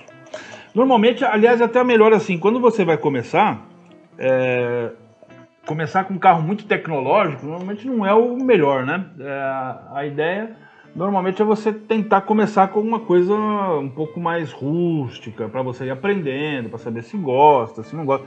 Não que tenha algum problema, falar assim, não, eu quero estrear e eu vou logo partir pro pro melhor carro que tem no mercado. Não é um problema, claro que não. Só que normalmente, né, é, é, por mais que a gente, o, o 4x4, o off-road seja uma coisa muito emocional, muito visceral, quer dizer, as pessoas praticam porque gostam, não tem uma, não tem uma razão, não é racional, né? Falar, ah, não, vou, pra, vou praticar 4x4 porque isso aqui é fundamental na minha vida. Não é, né? É diversão. é, é, embora, embora seja uma atividade que traz muita coisa para sua vida do dia a dia, né? superação de obstáculos, trabalhar em equipe, quer dizer, enfim, tem um monte de coisas que você pode aproveitar é, para sua vida fora da, da, da, diversão, mas acaba sendo muito isso, né? Então, é, é, aí tem um lado prático da coisa que é, quer dizer, antes de eu saber se eu gosto disso ou não, eu vou começar meio devagar, vou aprender, vou ver como é que é. Então, assim, é, a grande mensagem é, para começar no off-road, basta um carro 4x4, qualquer um, qualquer um, novo, velho, enfim, o mínimo de confiabilidade, claro, sempre é muito bom, né? Comprar um carro que está muito ruim, que só vai quebrar, você vai acabar não conseguindo se divertir com o off-road, só vai gastar, só vai ter dor de cabeça. A... Gaiola não pode, Isso né? quer falar, aborta o Fusca de, de rally aí, Yudi. Não, olha, eu não, acho não, não, não, não, não, eu vou chegar nisso ainda. É, eu, eu, eu não tenho preconceito nenhum, né? É, eu acho que a gaiola traz uma diversão tão boa quanto. A única coisa que eu não gosto muito do esquema da gaiola é que normalmente, isso claro, tem as suas exceções, né? Todo, todo generalismo é meio burro, mas normalmente o que a gente vê por aí são carros muito ruins, né? Carro mal construído, carro muito perigoso. É, e junto com isso, é, eu acho até porque o cara que entra num carro que está mal construído, que está mal feito, já é um cara que não tem muito juízo, não tem muito senso. Os caras fazem loucura pra caramba e aí fica um negócio meio perigoso. É a única restrição que eu faço. E de novo, né, generalizando, você vai achar o cara da gaiola consciente, o cara que construiu direitinho, que anda direitinho? Claro que vai, né? Não tem a menor dúvida disso. Mas normalmente o que a gente vê é um pouco diferente disso. É, são carros bem mal feitos, bem, sabe, o cara faz lá no fundo do quintal, toca solda de qualquer jeito e vai fazendo e passa tubo para tudo quanto é lado. Então são coisas que ficam um pouco perigosas. Mas tirando isso, não tem preconceito nenhum. Eu acho que qualquer brinquedo fora de estrada pode te dar o mesmo tipo de diversão, né? Uma. Aí, aí falando até um pouco também em causa própria, né? Uma coisa que está crescendo muito no mercado hoje é o UTV, por exemplo, né? Uhum, isso é legal, hein? O UTV é uma febre, né? É, no mercado americano, que ano foi? Acho que foi 2016 que eu tive lá para um evento e eu já tinha comprado o meu UTV e andei um pouquinho de UTV por lá. E onde eu fui andar de UTV lá, era absurda a quantidade de carro andando. Era tipo assim, em relação a Jeep, era tipo, sei lá, 7 para 1, 7 UTVs para cada Jeep. A quantidade de UTV que tem. Eu acho que se for hoje lá, a proporção é maior ainda. Caramba! É, porque o bichinho ele é um carro mais leve, um carro que traciona muito. Então é um carro muito divertido. É é, os de hoje, né? O, o, o, produto vai evoluindo, evoluindo. Você tem carros que andam muito hoje. Tem o TV hoje que faz de 0 a 60. Não estou falando do Porsche mais rápido que existe, mas tem, tem alguns UTVs que faz de 0 a 60 km por hora mais rápido que Porsche. é, que, que, que, que, carros básicos da Porsche, carros de entrada da Porsche, melhor dizendo. É, é, claro que eu tô falando de um TV top, né? O TV, TV topo de gama, né? É, só que como é muito leve, a sensação é, mas então, então é, um, é uma febre, né? Tá, eu acho que aqui no Brasil ainda vai crescer muito. Acho que a gente não chega nessa proporção do mercado americano, porque a gente tem algumas diferenças com relação a isso. Principalmente é, espaços para praticar. No, nos Estados Unidos é muito comum você ter os parques e áreas dos parques, é, alguns parques voltados só para prática de off-road e alguns parques de conservação também com áreas onde você pode andar com trilhas onde você pode andar com o TV, com carro 4x4 e tal. Então lá eles têm um outro tipo de visão e aí o mercado se consolida muito mais. Aqui no Brasil a gente tem uma, uma visão um pouco mais restritiva disso, né? Normalmente áreas de conservação não, não permitem nem andar perto, nem nada. Então isso complica um pouco. Então eu acho que a gente vai ter essa dificuldade em relação ao mercado americano, que é a forma de usar. Mas tirando isso, o brinquedo é sensacional, né? O brinquedo é difícil até de descrever. Porque ele junta, é, digamos assim, a, a sensação de liberdade da moto com a segurança do carro. Verdade. Então é, é, é, muito legal. Você anda com ele aberto, usa capacete, então aquela sensação do vento é muito parecida com a da moto, mas você tem a gaiola de proteção. Então você anda com cinto de segurança, dirige com pedal e volante, quer dizer, é uma outra é uma outra forma. Mas se você falar assim, o brinquedo que te dá a sensação de liberdade e te traz muito segurança, esse brinquedo hoje é o UTV, né? Ele é a gaiola bem feitinha. Ele é a gaiola bem feitinha, com tecnologia, tudo. Hoje tem alguns carros no mercado. É... Quando eu comecei a falar de UTV, eu falei que tava puxando um pouco a sardinha pro meu lado, porque é, junto com o sócio eu tenho uma concessionária Polaris. Aí, Vini. Ó, que louco. Oh, É, é, é, nesse- ele mesmo, Vini. é nisso que nós vai chegar. Cheguei nesse ponto, hein? E- Moleque, então- Aceita, aceita chequinho de mil? Ah, se é de amigo, de amigo a gente faz qualquer negócio. Ô, meu amigo. Mas o Vini essa não é amigo, cara. não. Que isso, cara. Eu virei seu amigo agora. Já tô te seguindo no Instagram. Aproveita e fala o seu Instagram pra galera já seguir, já, já entender quem é você. Fala aí, Luiz. O meu Então, Instagram, seu é- meu Instagram é bem fácil. É Luiz com S, F de Fernando, que eu sou Luiz Fernando, e Carqueijo, que é o meu sobrenome. Então, Luiz F Carqueijo. Isso aí, Luiz F. Facinho de Carquejo. achar. É. E se botar Luiz Fernando Carquejo, vai achar, vai achar no Facebook, vai achar, enfim, LinkedIn, vai achar o que quiser aí. Isso aí. tem Arroba um Luiz pouco. F. Carquejo. Carqueijo, exatamente, é isso aí. Eu queria avisar Top. que esse tipo de liberdade não tem volta. Tomara que não Ainda tenha bem. volta mesmo. Ainda bem, é assim que funciona. É, então, assim, o, que eu- o que eu ia contar é que alguns carros hoje, a gente tem carros com suspensão ativa, com amortecedor inteligente, com multimídia, com baita de um som. Caramba! 184 cavalos num carro de 600 quilos, quer dizer, tem carros, tem carros incrementados aí, né? É, o, mercado, o mercado acabou evoluindo muito mesmo, né? Então tem, tem coisa bastante interessante. Assim como tem carros bem mais simples, carros de entrada e tal, né? Ó, cê- cê- cê- já que você tocou no assunto aí dos UTV, é só uma curiosidade que eu queria falar. Eu fui há um tempo atrás ali no, no Giafone e os caras estavam construindo lá uns UTV com motor de Hayabusa e um motor elétrico. Mano, a- eu, os caras tá Ah, levando não foi esse esse- negócio que correu carro- nos sertões? É, esse carro correu nos sertões esse ano, exatamente, é isso aí. É onde eu ia É, chegar. quando eu fui lá ver, eles falaram que era pra, pra andar no sertões. Exatamente. Foi uma parceria andou. da, do Jafone com a Feutec. Uhum. E tem o pessoal da CBMM enfiado aí nisso também, que é o pessoal lá do Nióbio. Tem, tem umas coisas interessantes aí sendo, acontecendo, e esse carro, de fato, ele andou lá nos sertões. Ele E andou, andou numa. Andou bem. Eles, eh, na verdade, assim, é, é preciso contar uma parte da história. Eu não vou saber detalhes, porque eh, o Rally dos Sertões é uma coisa gigantesca. Tem carro, TV, quadriciclo e moto. Né? Então é muita gente andando. E a gente acaba ficando lá na nossa bolinha dos carros, né? Então eu não sei todas as histórias, mas no e caso desses UTVs, bastante também, né? é, no caso desses UTVs é importante contar uma história que é a seguinte: a carreta que estava levando os carros, é, eu acho que eles saíram aqui de São Paulo, indo lá para o Rio Grande do Norte, onde foi a largada na praia, da, na praia do Pipa, essa carreta teve um problema e os carros caíram lá de cima. Ela tombou. Puta, acho que eu vi isso, É. verdade. E aí eles tiveram dois dias para reconstruir os carros para poder largar.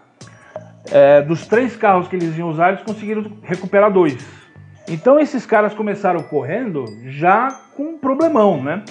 Que foi essa dificuldade, reconstruir os carros tal.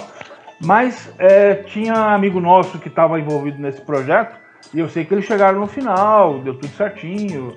Deve, deve ter, como todo mundo, né? Durante o rally tem lá os seus problemas durante o rally, mas eles conseguiram completar e tal. Então foi um projeto que já começou, pelo que eu entendi, já começou vencedor. É, já pegou um obstáculo gigante logo na frente. Mas antes de começar o rally, né? É. Antes de começar então. o rally. Foi o primeiro carro a capotar do Rally. Exatamente. O cara, já, o cara já começa com um abacaxi desse, né? Que não é pequeno, não. E a hora que a gente viu as fotos, eu ainda estava me deslocando para o Rio Grande do Norte também. E a hora que a gente viu as fotos, falei, ah, vai ser duro de recuperar isso aqui, hein? E no final os caras conseguiram, né? É, aliás, a, a, as equipes de apoio dentro do rally são uma coisa de tirar o chapéu quando você vê de perto o que essas equipes são capazes de fazer, às vezes de um dia para o outro. É, esse ano teve uma foto que circulou nas redes, que eu acho que foi da equipe Main, que eles, eles mostravam uma foto do carro às 17 horas, totalmente destruído. Você olhava esse carro aqui, não tem mais o que fazer com ele, é só sucata. E às 17 horas no meio da trilha, todo lascado. E às 7 horas da manhã do outro dia, prontinho para largar. Nossa. Caramba. É, é, Mas chega- aí os caras também andam com, com um senhor equipamento, né? De reserva, de tudo. Ah, então, essas equipes que vão para ganhar, essas equipes que vão para disputar a ponta do rally, é, cada uma na sua modalidade, na sua categoria, claro, elas vão super equipadas, né? Mas super equipadas mesmo, né? Esses carros de rally de, de ponta, na verdade, tudo que você vê por fora não é, não é lata, é tudo, é tudo fibra. Alguns fibra de carbono, alguns fibra fibra. É bolha, né? É tudo bolha, é. Por baixo o carro é uma baita de uma gaiola estruturada, muito resistente, e o carro é todo bolhado por fora, né? Então, quando você vê um estrago muito grande na carroceria, é preciso lembrar disso. O cara vem com uma outra bolha lá e põe. Mas aí, meu amigo, tem que estar com a bolha lá, né? Tem que levar Sim, toda- e tem a parte de suspensão. câmbio, Exato, essas é isso aí. A gente sabe que eles trocam lá. E, é, e não é só isso, aí você fala de, aí você fala de para-brisa, aí você fala de roda que estragou, e fala de pneu, e alguma coisa que tomou pancada, que tem que arrumar. E quando o, cara capo- o carro capota, às vezes, né, até coisa da mecânica, motor, câmbio, alguma coisa também estraga. Então, assim, a estrutura que essas equipes têm é é de tirar o chapéu, uma coisa que só vendo lá para entender. É difícil de escrever. Falando sobre estrutura e preparo, eu tô tentando convencer o Romulo, né, já que a gente tá falando de rally, da gente dar um jeito de participar do Sertões 22, que é a edição de 30 anos, né, que a gente tá que estão pensando em fazer do Epoca Chuí. Me corrija até se eu tiver mal informado, mas que eu me lembro era isso. E, meu, a gente queria fazer uma versão é, sem verba mesmo, sabe? Por regularidade de Fusca Baja, qualquer coisa assim, porque a gente não, não tem verba. É, é- eu sei que é muita loucura, mas a gente gostaria de ouvir um profissional. Então, eu, eu, eu nem, eu nem Falar. posso falar que é tanta loucura, porque foi exatamente o que eu fiz esse ano. É, a gente fez, eu fiz um Você não foi de projeto. Fusca, né? Não, eu não fui de Fusca, mas a gente fez um projeto que a gente chamou de Sertões de 0 a 100k. Esse 100k é em alusão a 100 mil reais. A gente, gente fez- pode fazer uns sertões de 0 a 10k? eu, vou, eu vou te dizer o seguinte: para fazer esse de 100 já foi um, um sufoco danado. Mas na hora que eu explicar um o pouquinho. Woody você já vai- dobrou o orçamento. Já dobrou o orçamento, é. Era cinco. Mas na hora que eu explicar um pouquinho o conceito, vocês vão entender. O Rally dos Sertões, quando você vê ele de fora, tudo leva a entender que as estruturas são milionárias e são. E, e é, e é fato, é isso. Se você olha as principais equipes, o negócio é monstruoso.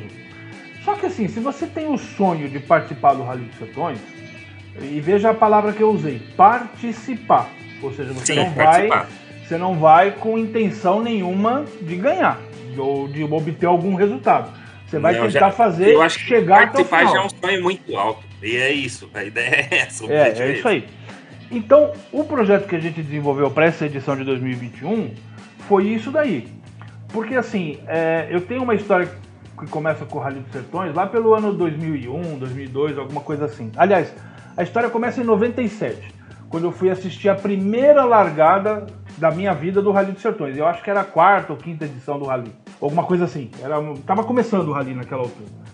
E essa largada foi lá no Pacaembu.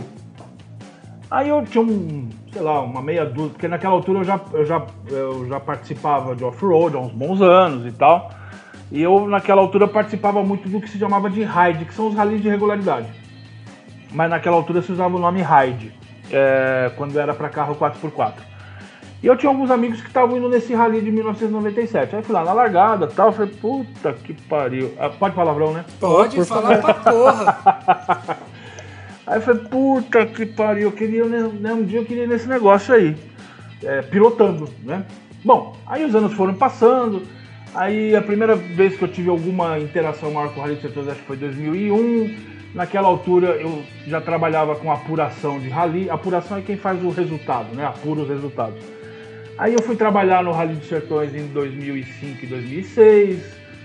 Ah, em 2009 eu fui a primeira vez como competidor, mas como navegador de um grande amigo, que é o Glauber, que aliás me ajudou demais nesse projeto de 2021. Aliás, não fosse ele, esse projeto não tinha nem saído. É, aí eu fui com ele, eu fui navegar para ele, a gente fez uma dupla, ele foi pilotando, eu fui navegando. E voltei a trabalhar lá em 2011, 12 e tal. Em 2016 eu fui competir pilotando, mas no regularidade. Aí voltei em 2020 pilotando no regularidade, mas estava faltando isso que desde 97 eu queria, que era poder pilotar é, no velocidade dentro do Rally dos Sertões. Aí eu fiz um projetinho, contei esse, esse preâmbulo todo, toda essa introdução para voltar a falar do projeto. Aí veio a ideia de fazer um projeto para participar. E aí apresentei esse projeto para alguns parceiros tal, e eu consegui que a Goodyear nos apoiasse e a ideia toda do projeto era poder mostrar para as pessoas que participar do Rally dos Sertões é mais viável do que possa parecer. A gente então colocou um teto de 100 mil reais do, de orçamento no projeto para viabilizar essa participação. Então, se você parar para pensar, no mundo do automobilismo, essa verba de 100 mil reais, embora a gente esteja falando de bastante dinheiro, mas ela é um dinheiro pequeno para esse universo de automobilismo, ainda mais para um rally de longa duração, como é um Rally dos Sertões, né? Se você pensar, tipo, que a galera gasta mais ou menos isso para correr um campeonato de qualquer categoria de automobilismo... É isso aí. O kart é- custa 100 mil hoje. É, É, é, é isso aí mesmo. Se você quiser fazer uma temporada, um ano inteiro de kart, você vai gastar por aí fácil, né? Uhum. E os E a ponteiros dos viu- sertões, só, desculpa te interromper, Luiz. Imagina.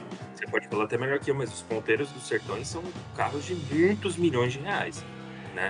A, a fofoca, e aí a gente não tem esse número oficialmente falando, né? Mas a fofoca é que o carro que ganha o Rally dos Sertões esse ano, que é uma evolução do carro que ganhou ano passado, é um carro que custa um milhão de euros.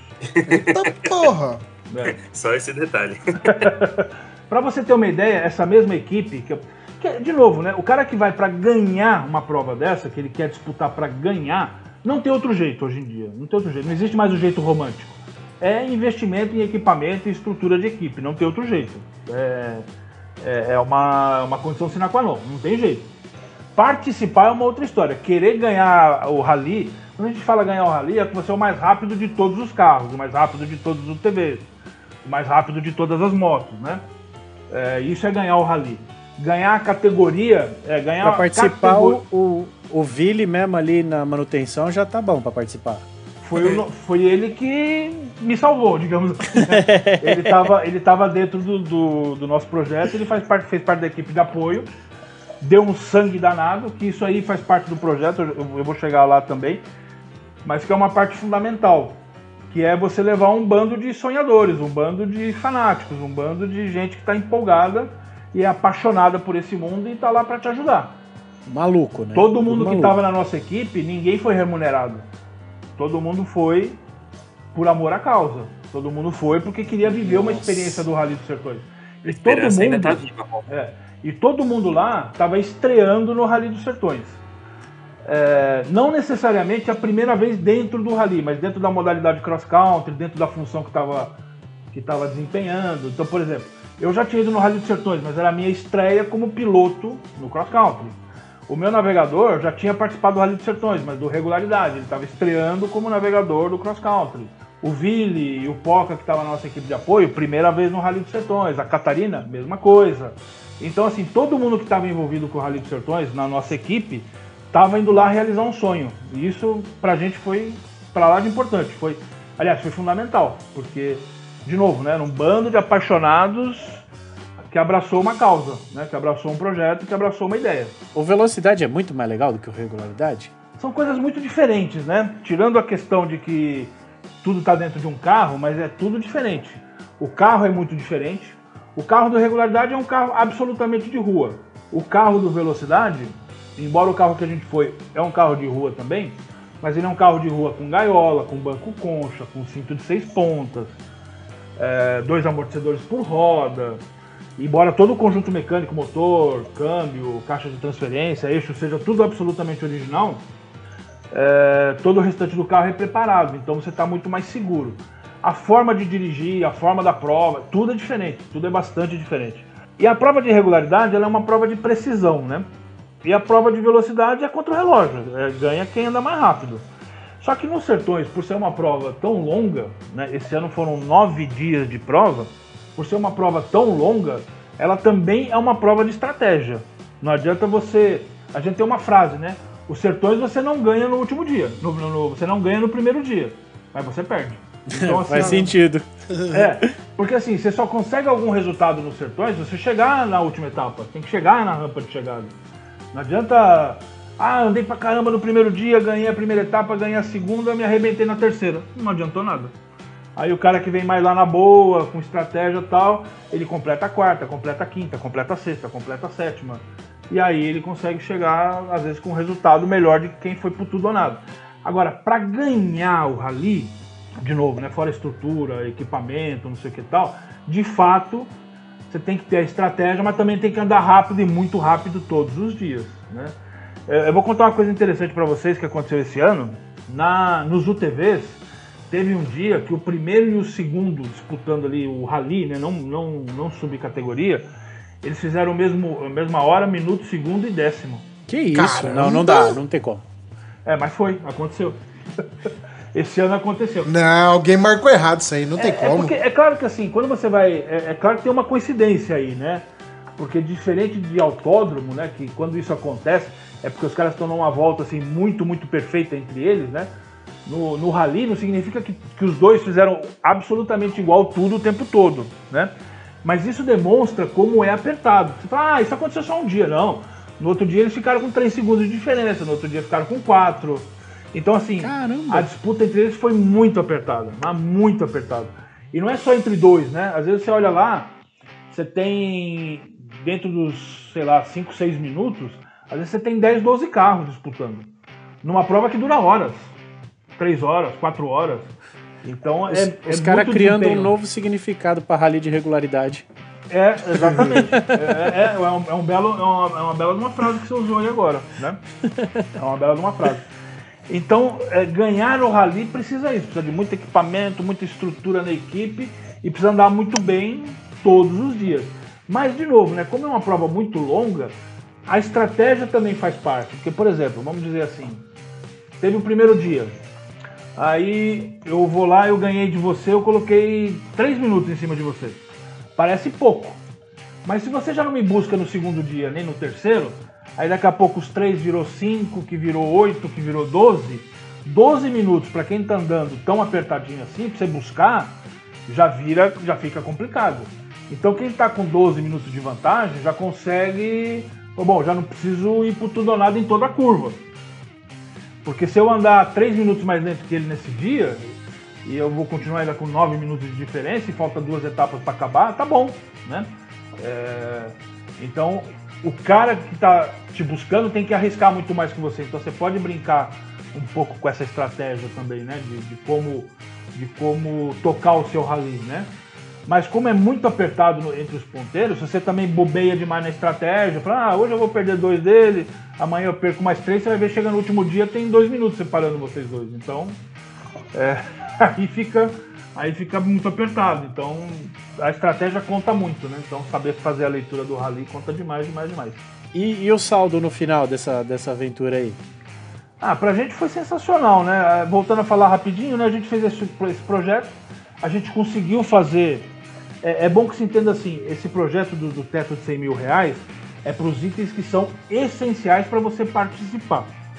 O nosso projeto, como a gente tinha um pouco mais do que só o essencial, porque, por exemplo, para deixar isso um pouco mais claro. O que, que não é essencial? Você precisa adesivar o carro todo promocional, todo bonitinho para participar? Não. Ele pode estar todo branco, você chega lá, põe o adesivo da prova e vai andar. Mas a gente, por defender marcas, não sei o que tal, a gente adesivou o carro. Então, é, então a gente tinha vários itens que não eram essenciais. Dentro dos itens essenciais, a gente conseguiu ficar dentro do, do limite do teto. Esse limite é bom que se diga, inclui o carro, e aí eu preciso falar rapidinho como é que isso funciona, porque senão fica uma coisa meio esquisita.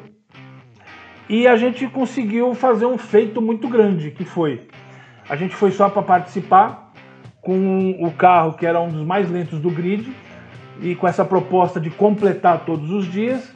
Então a gente foi, completou o primeiro, segundo, terceiro, até o último dia a gente conseguiu completar, a gente não, não, não deixou de completar nenhuma etapa. E a gente conseguiu chegar entre 36 carros, a gente chegou em 17. Caramba! Que pra gente foi um resultado assim espetacular. Na nossa frente só ficou carros muito mais fortes do que o nosso. E o nosso tempo, a gente ficou. A gente poderia ser campeão das duas categorias acima da nossa. Não sei se deu para entender o que significa isso. Ou seja, de carro, é, a nossa categoria chama Production porque é carro de linha, carro de produção, carro de rua. Acima da nossa categoria tem a Super Production, que já são carros que também são carros é, que começam nos carros de produção, mas são muito modificados. E a categoria acima dessa chama Pro Brasil, é, já são carros bastante modificados. E a gente conseguiu fazer tempo melhor que essas duas categorias. Mas, é, mas por que, que isso aconteceu? Porque a gente foi conseguindo completar todos os dias. E o pessoal que anda muito rápido é muito comum. Um dia quebra ali, outro dia quebra aqui. E a gente foi na nossa tocadinha e conseguiu fazer esse resultado. Na nossa categoria, como o pessoal que compete rally, rally é um negócio caro, né? Rally é um negócio caro. Todo mundo que tá lá não tá nessa brincadeira de andar com 100 mil reais que nem a gente fez, não. O pessoal vai, o pessoal vai pra, pra, pra se divertir sem muito limite de, de orçamento. Ou seja, a gente tá falando de gente que sempre tem bastante condição de brincar. É, Então, o que acontece é que normalmente esse pessoal não gosta de andar com esse carro que a gente foi. Com esse carro tipo Production, porque é um carro muito limitado. É um carro que você não pode andar. Ah, puta, aqui dá pra pegar uma puta de uma reta. Eu vou colocar 150 aqui, lá no final vou dar uma freada forte e vou entrar. Se você fizer isso o tempo todo, você não chega, porque o carro não aguenta esse ritmo. Porque ele é um carro de rua. Preparadinho pra rally, mas muito pouco, sabe? É uma coisa assim. Basicamente, o carro que a gente andou é uma L200, uma Triton Sport. Basicamente é um carro de rua. Então você tem que tomar muito cuidado. Você tem que saber é, que o carro é limitado. Então você não pode querer andar forte, tudo que o carro dá o tempo todo. Tem que ter ali uma estratégia. E, e por isso o povo não gosta muito de usar esse tipo de carro. Então na nossa categoria, é, acabou que a gente foi descobrir isso poucos dias antes de largar. Nós fomos o único carro na categoria Production. Opa, então se é o único carro, já largou sendo campeão. Então, é isso que eu ia falar. É, sim e não. Por quê? Porque sim. Porque não tem ninguém disputando com a gente. Na, naquela categoria, né? Naquela categoria. Mas e por que não? Porque se eu não completar a prova, eu, eu não ganho nada. Então assim, ah, quebrei no primeiro dia, quebrei no segundo, quebrei no terceiro. Tô fora do rally, disputei sozinho a categoria e nem assim ganhei. E perdeu. E perdi. perdi pra ninguém, mas perdi, porque eu preciso completar a prova. Então, por isso, sim e não, né? Então, Então, Romulo, eu acho que a gente pode criar a categoria perrengue, Verdade. onde o objetivo é só terminar a prova. E, e tamo aí, a gente pode ser campeão, cara. Na categoria perrengue, eu acho que vocês vão ter bastante gente Não, competindo. e a gente vai na perrengue pro ainda. É, E perrengue na pro. perrengue light. Você sabe que nas motos, tem, tem uma categoria nas motos que eu acho sensacional. É aquele cara, você fala assim, puta, é, por exemplo, o jeito que a gente foi, a nossa equipe era, entre os carros, a nossa equipe era a menor. Não tinha ninguém menor que a gente lá. E a nossa equipe era composta de cinco pessoas. Aliás, seis. É, piloto navegador, dois mecânicos, o Vili e o Poca. A Catarina, que nos ajudava com o que eu chamava de logística, que é transportava a nossa carretinha de equipamento, chegava na frente para montar o nosso box e tal. E a Goodyear, de última hora, contratou um, um criador de conteúdo para poder abastecer as redes sociais e tal, que nos ajudou demais, porque imagina, depois da prova ainda ter que chegar e gerar conteúdo e tal. Não, o, cara já, o cara já se. Mas em 2020 a gente fazia isso. Em 2020 a gente não tinha equipe de apoio, então a gente chegava e ainda tinha que gerar todo o conteúdo. Mas o, o Rodrigo, que se juntou a gente para gerar o conteúdo, nos ajudou assim barbaramente, porque a gente não tinha que se preocupar com isso, ele ia gerando os conteúdos e tal. Fora tá focado nisso, né? É, mas aí voltando, nas motos tem uma categoria que eles chamam de selfie, que o cara vai sozinho, ele não tem ninguém para ajudar ele. Então, o cara anda de moto o dia, o cara anda de moto o dia que inteiro. comentou dessa aí? Foi a Moara que falou dessa? A Moara, a A Moara Moara corre mesmo. com equipe, né? Mas ela pode ter comentado isso com vocês, talvez, Sim. né? É. É, então o cara corre o dia inteiro.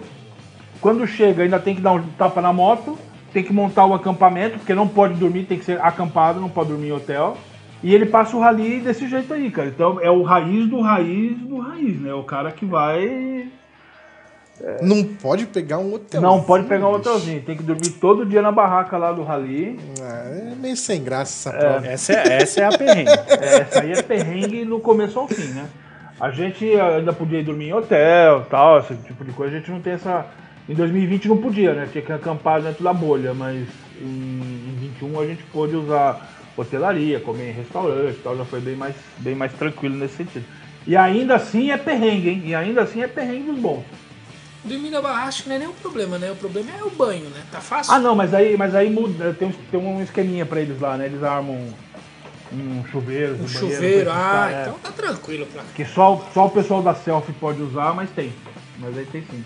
E, e conta uns perrengues aí, Luiz. Não é possível que foi essa maciota aí, esse, esse rally. Então, aí sobre perrengue, assim, a gente. é, a gente foi numa estratégia muito bem definida de terminar todas as etapas, né? A gente, a- o nosso compromisso maior era levar o carro até o final e preferencialmente com o menor índice de avarias possíveis, né? Então, e meio que a gente conseguiu, mas é claro que coisinhas vão acontecendo, né?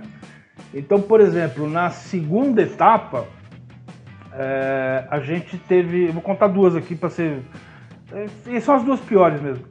A gente teve uma, um momento lá que o, a- o indicador da tração 4x4 do carro começou a piscar. Já meio perto do final da prova, mas começou a piscar. Eu falei, Ih, rapaz, só falta agora ter um problema com a tração 4x4 e tal.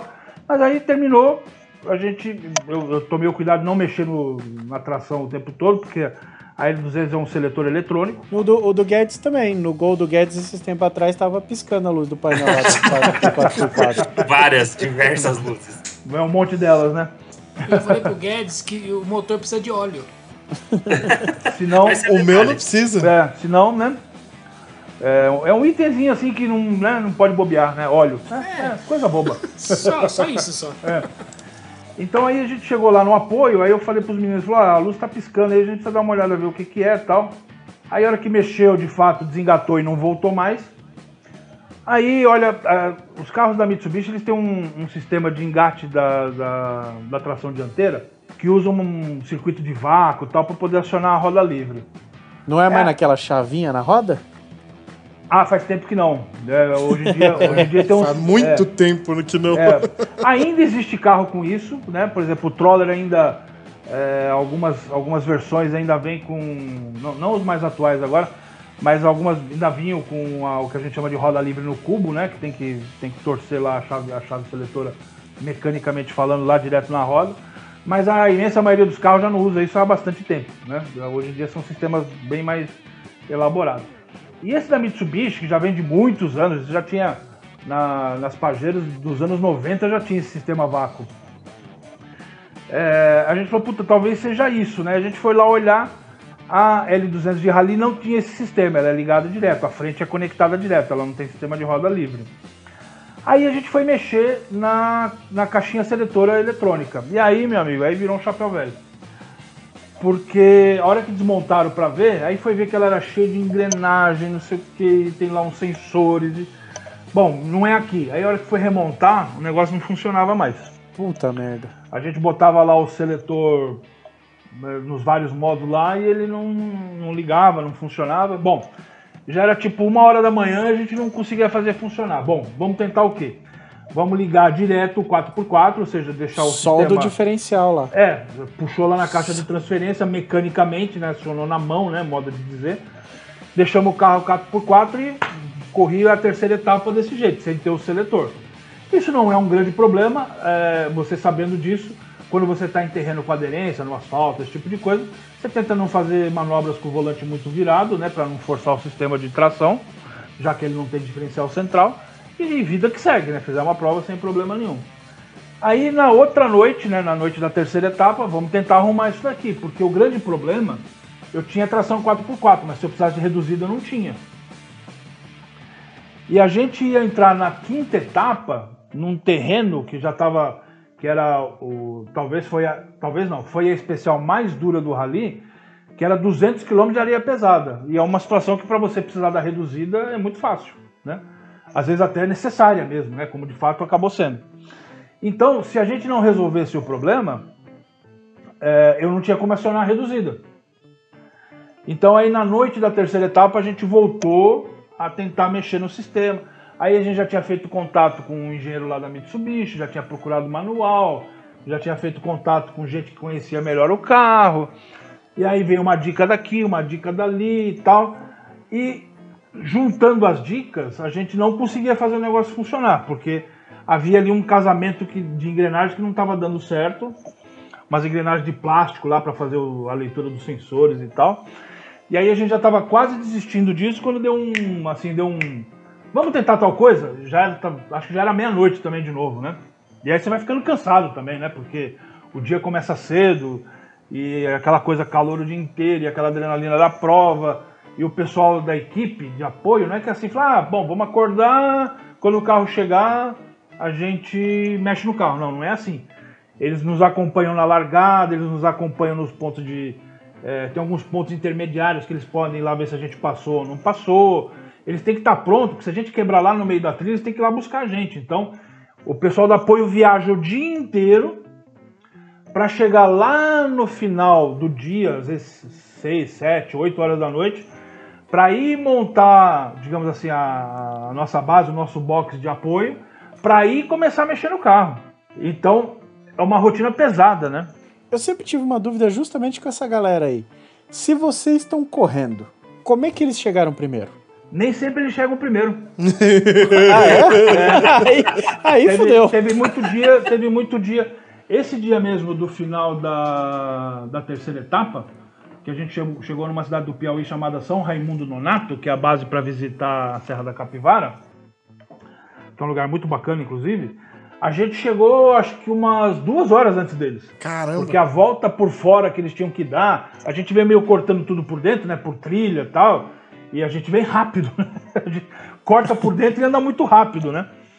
E eles por fora, então, às vezes demoram mais. Então tinha dia que chegava na frente, tinha dia que não. Tinha dia que a gente chegava na frente deles. Eu vou te dizer que foi tipo. Das nove etapas, a gente deve ter chegado cinco, a gente chegou na frente deles, e umas quatro eles chegaram na nossa frente e por muito pouco tempo. Né? Caramba! Vezes, é, é, é, o, rally, é, o rally é muito puxado, o rally é um negócio bem puxado mesmo. Ele, ele é cansativo, ele vai moendo, né? Eu, eu, eu imaginava que por exemplo, a equipe de apoio vai direto do ponto A para o ponto B e quem está na prova fica fazendo um monte de volta besta até chegar no, no ponto B. Na minha é, cabeça era assim para sempre a equipe chegar primeiro. Então, tem um pouco disso, mas é que normalmente quando você está andando lá no miolo, lá no meio do nada, o que acaba acontecendo é que as trilhas que eles usam, às vezes a gente tem até mais quilometragem, mas a gente anda muito rápido uhum. e acaba cortando por dentro, né? Então, é, por mais que faça volta, por mais que dê umas, né, não seja uma linha reta, é, mas a gente anda muito rápido, né? Então, às vezes a gente ganha, a gente ganha dele sim. Assim como tem dia que não, né? Mas a maior parte dos dias a gente chega chega na frente deles. A gente chegou em vários na frente deles. Luiz, qual foi o maior perrengue que você já passou numa situação dessa aí? Você diz dentro do rally ou na vida como um todo? Na vida como um todo. Vixe, assim, eu não tenho muita. Eu tenho muita história de atolar, né? De atolar no meio do nada, eu tenho muita, né? Dormir na trilha, essas são as boas. Dormir na trilha, dur dormir cheio de areia, porque você atolou no meio da praia e não tem como tirar o carro dali só no dia seguinte. É, tem, tem, muita, tem muita história disso. Eu costumo contar uma que eu acho engraçada porque é, é, no, meio, no meio da história tem, tem, uma coisa muito inusitada. Essa história começa assim, eu tava. tava a, a, é, antes de contar a história, é, é preciso entender uma coisa. Off-road a gente não costuma fazer sozinho. A gente sempre Sim. faz com outro carro. Essa é a recomendação. Por conta de trabalhar, por conta de ser uma atividade profissional, muitas vezes, mas muitas vezes eu tive que fazer reconhecimento, que a gente chama de levantamento também, sozinho. Putz. Porque você não. É, geralmente o levantamento a gente faz sozinho, né? É, porque assim. questão de verba, né? É, tanto por questão de verba, como chegar e falar assim: ó, oh, tem algum amigo aí que tá 10 dias disponível para fazer um levantamento comigo é, em tal lugar, é difícil, né? Todo mundo trabalha, todo Uhum. mundo tem compromisso. E, e a gente não consegue planejar assim com tanta antecedência. Porque muita gente fala, não, me avisa que eu marco as férias, mas eu não sei direito qual é o dia que eu vou, quando eu volto. Essas coisas a gente acaba resolvendo muito em função até de outros compromissos, né? Que a, que a vida profissional vai levando. Então eu fiz esse, esse, esse- essa introdução porque essa história eu estava sozinho, porque eu estava em levantamento. Eu fui atravessar a Praia do Cassino, que muita gente não sabe, é, fica no sul do Brasil e é a maior praia do mundo em extensão. Ela tem 212 quilômetros de comprimento. Essa eu não sabia. É, não é, não é- não é muito divulgado, né? E é uma, uma coisa tão interessante. É legal pra caramba. E tá aqui dentro do Brasil e não é, e não é muito divulgado. Mas Agora, deixa, eu só imagina... por um, deixa só por um parênteses aqui. Tem uma, uma curiosidade quanto ao Luiz, que é muito legal, que você tá ali com ele no carro e aí você começa a subir um morro. X. O Luiz vira pra você, não, agora a gente tá passando aqui, no, ele chama no rádio, todo mundo que tá no passeio ouve, aí ele, "Ah, a gente tá passando agora no Morro do Olavo, estamos a 800 metros de, de altura do nível do mar, esse morro aqui foi casa do fulano, ali atrás tem o não sei que, não sei na onde. Eu falo, da onde esse cara lembra de todas essas coisas? É, mas, mas- mas faz, parte, faz parte do trabalho, né? É um impressionante, cara. Obrigado, Romulo. Mas quando, quando a gente está nesse papel que além de, de conduzir o comboio, você também acaba sendo guia de, de turismo, né? Porque você está passeando com a turma no meio do nada. Eu acho que essas informações engrandecem muito, né? Muito, muito. É. Pô, é sensacional. É, fica outra, fica uma coisa bem mais divertida, tal, e gera uma interação. Afora a parte de receber informação, de- né? Enfim. Aí, Não, que é diferente daqui, que a gente passa duas horas com os ouvintes e que se depender da gente não agrega nada. né? nada. Eu sou obrigado a concordar. Quem não concordaria? Então, aí, voltando pra historinha, né? Eu ia atravessar a praia. Ia não, atravessei a praia do Cassino. É, eu, eu comecei lá no Chuí, que essa praia tem uma outra curiosidade que ela começa. é, ela tá no Rio Grande do Sul. Ela começa lá na, na cidade de. que chama Rio Grande. É lá nos moles da barra, não é isso? E é, só que. Então, exatamente. Ela é a barra da. Onde começa é a barra da Lagoa dos Patos, aquela grande lagoa Uhum. que tem no Rio Grande do Sul. E aí ela começa ali e vai até a divisa do Brasil com o Uruguai, no Chuí. Então, o final dessa praia, você chega no Chuí, né? Que é o nosso extremo sul. E, e só um adendo, pra quem quiser fazer esse passeio, estudem antes, tá? Não vai de louco, porque vai ter problema. É, é. Ah, falou o cara que quer ir fazer um, um rally de Fusca. Mano, é, difi- é- é diferente. No Ah, é, no rally bem tem, no rally tem diferente. estrutura e eu me prepararia pra isso e levaria um monte de bobo que nem vocês pra ajudar. Ah, Agora, tá. você Uhum, simplesmente nunca foi pra, Pegar o Renegade. pra praia Tá do cassino. É, Tá- aí tá- vai a, pegar. a dica, a dica tá certinha, porque é isso daí mesmo.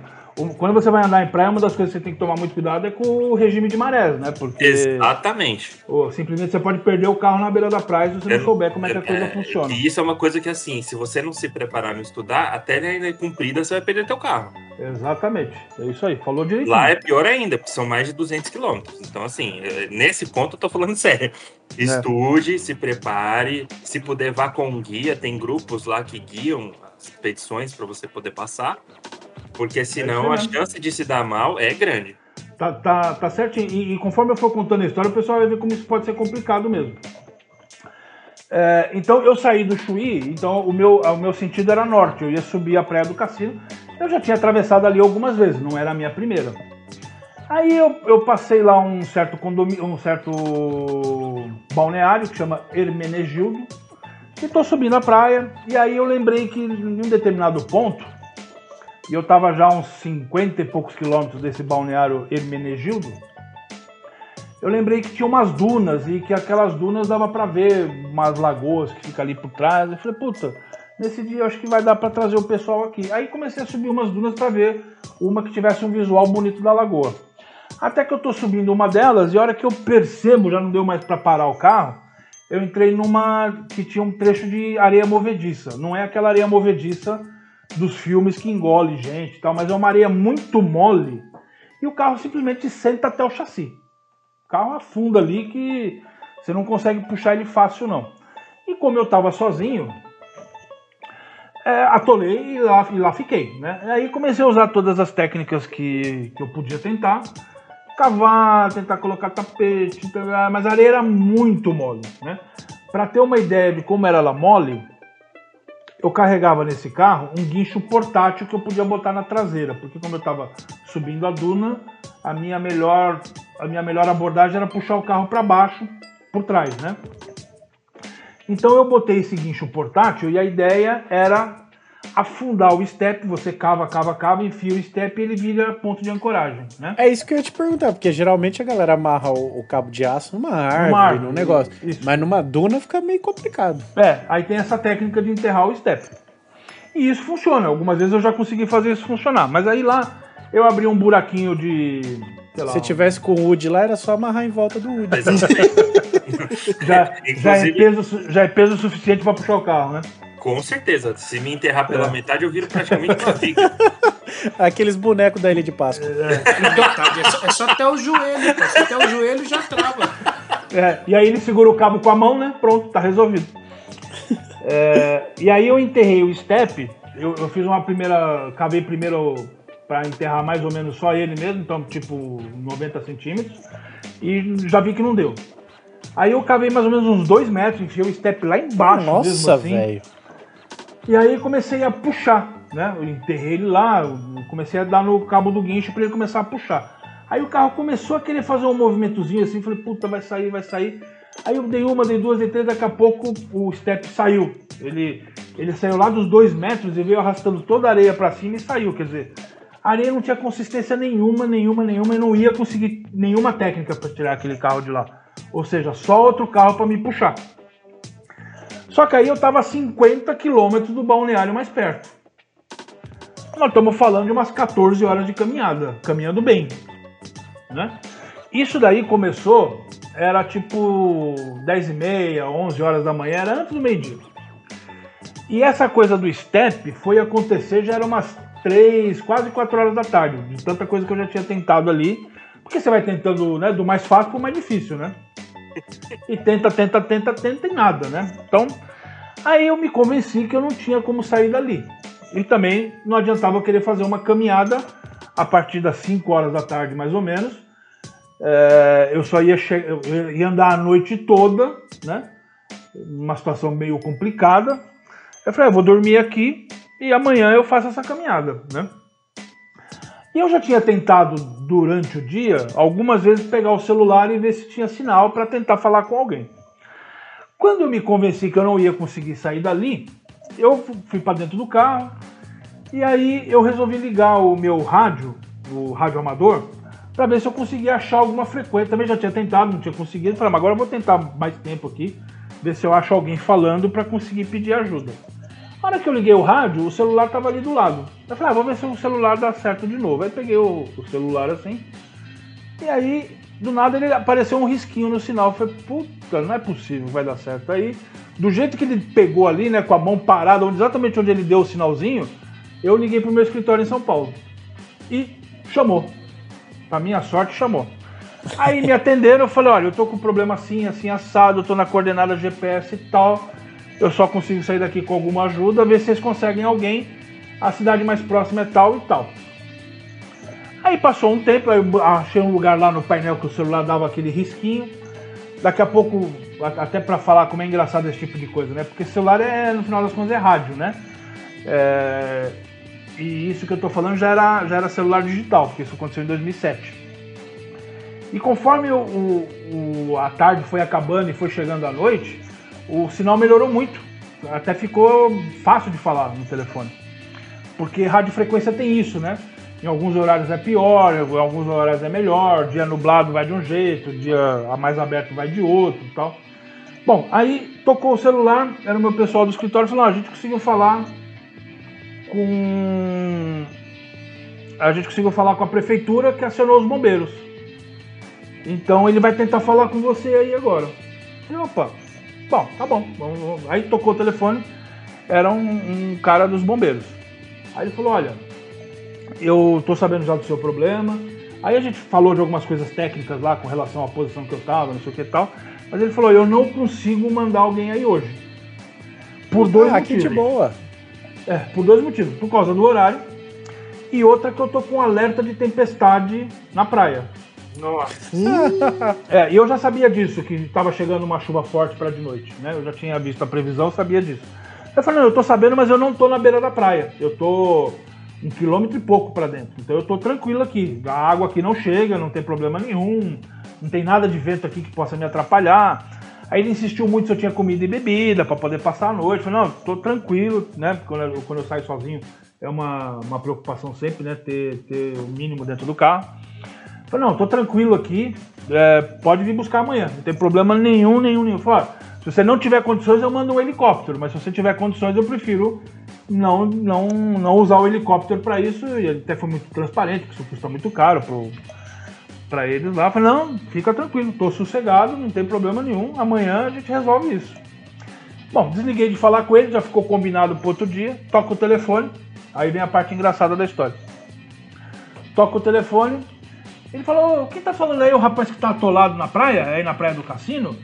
Eu falei, é, é, é, sou eu, tô aqui atolado no meio da praia.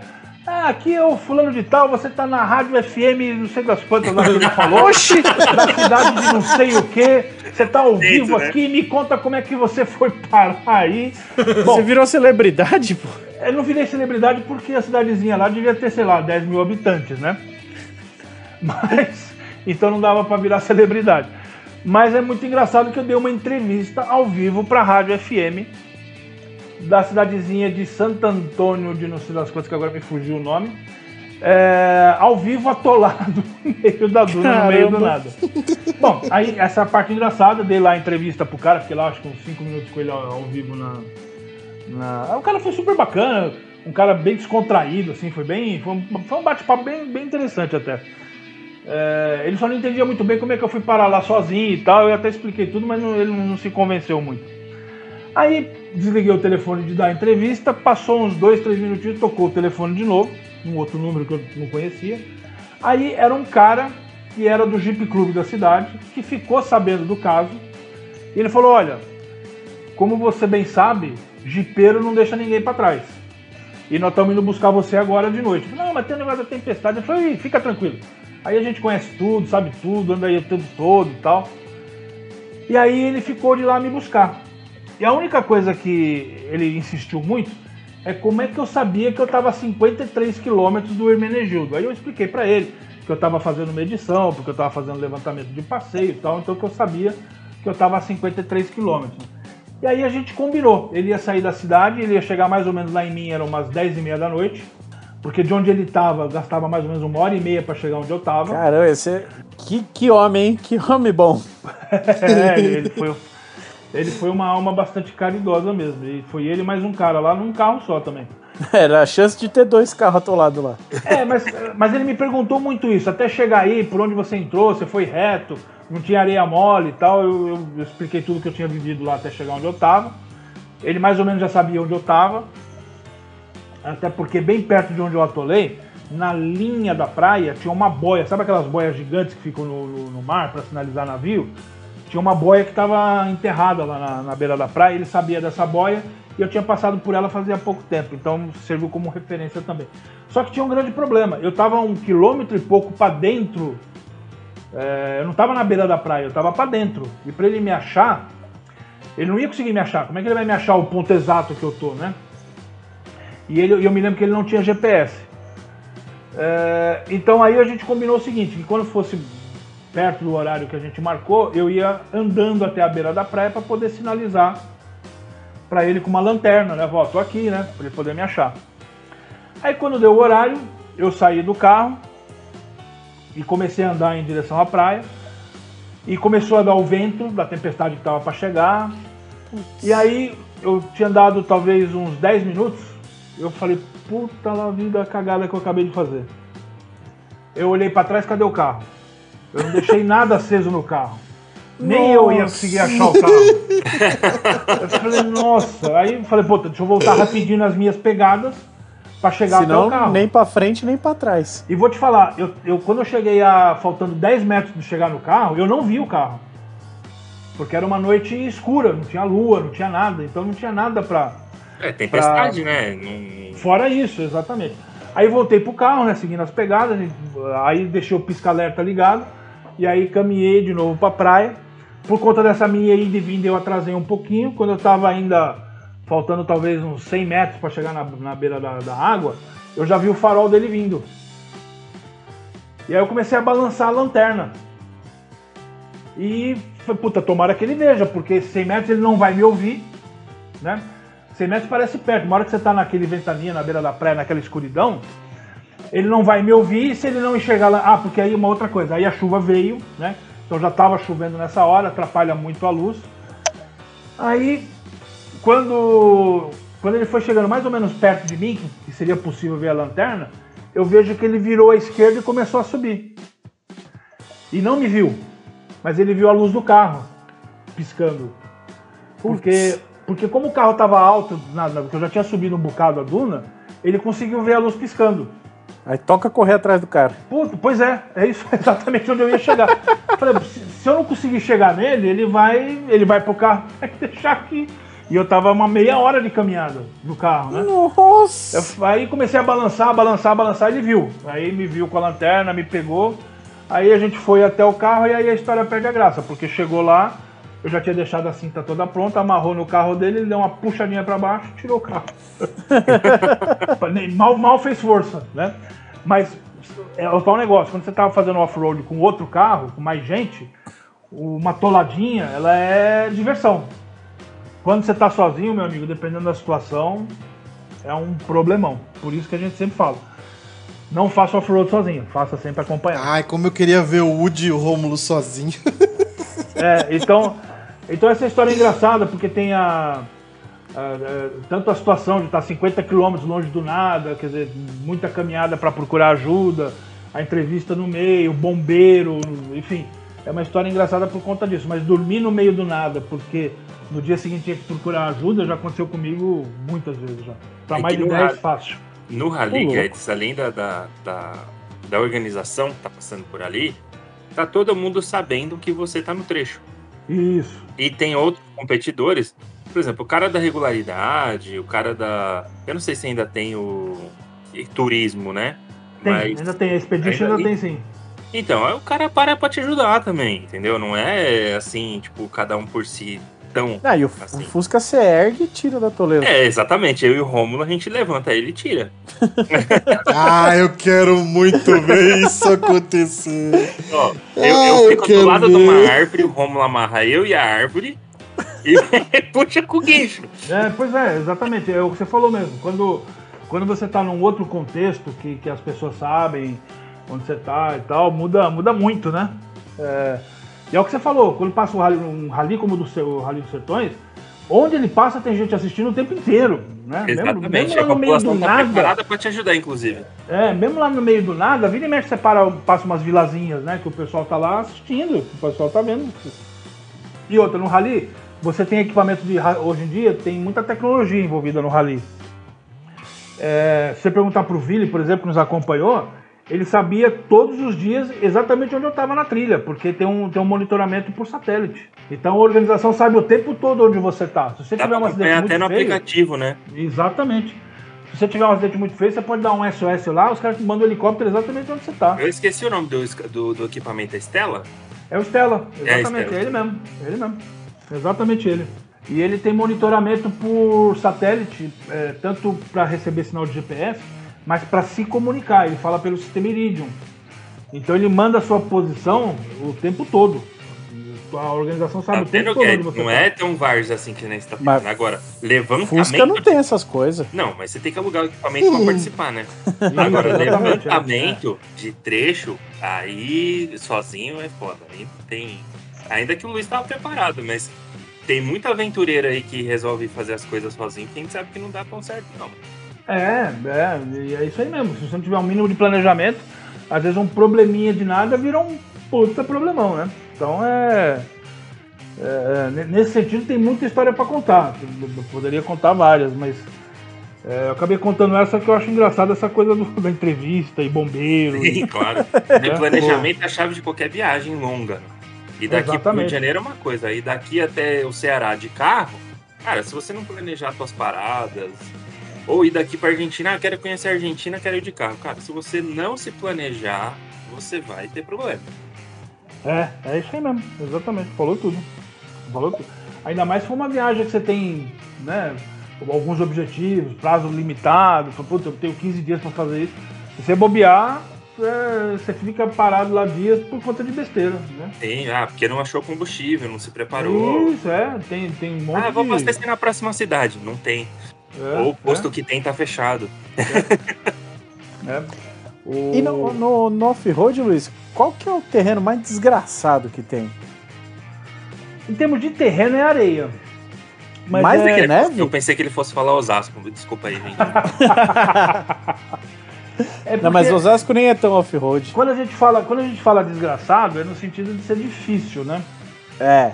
É claro que tudo também varia conforme a intensidade. Eu falo assim, puta, mas eu já andei na areia lá na Ilha Comprida, é tão facinho. É, a areia lá é boa de andar. Mas vai andar nas dunas de Natal, vai andar lá no meio do, do- da, da- na beira da praia. Jalapão. É, Anda na areia do a Jalapão. a areia do Jalapão não é tão ruim. A areia do Jalapão até que é boa de andar.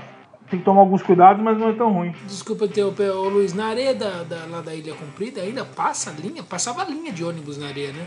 A última vez que eu fui passava, mas eles estavam abrindo, eles já tinham aberto um bom trecho da estrada lá para evitar para evitar o ônibus é, não precisar mais andar. Aí, É, é tão é. boa que passava até ônibus, né? isso, aí eu fiquei sabendo que até Pedrinhas já não precisava mais passar o ônibus na praia e que para frente de Pedrinhas ainda não estava tudo pronto e ainda precisava que o ônibus fosse para para beira da praia para faz, pra fazer o caminho. É, e eu lembro que tinha horários, né? Porque senão a Sim, maré subia. Por causa da e tal, maré, né? é, por causa da maré. É, Por causa da maré. né? É. E aí, como cresceu muito até Pedrinhas, aí já não dava para depender de maré e tal. Aí, aí eles abriram uma estrada que durante muito tempo ela foi muito ruim, era areia. Aí depois cascalharam um pedaço, melhorou, até que depois eles fizeram a estrada inteira mesmo. É, já tava. A última vez que eu fui, já tem uns.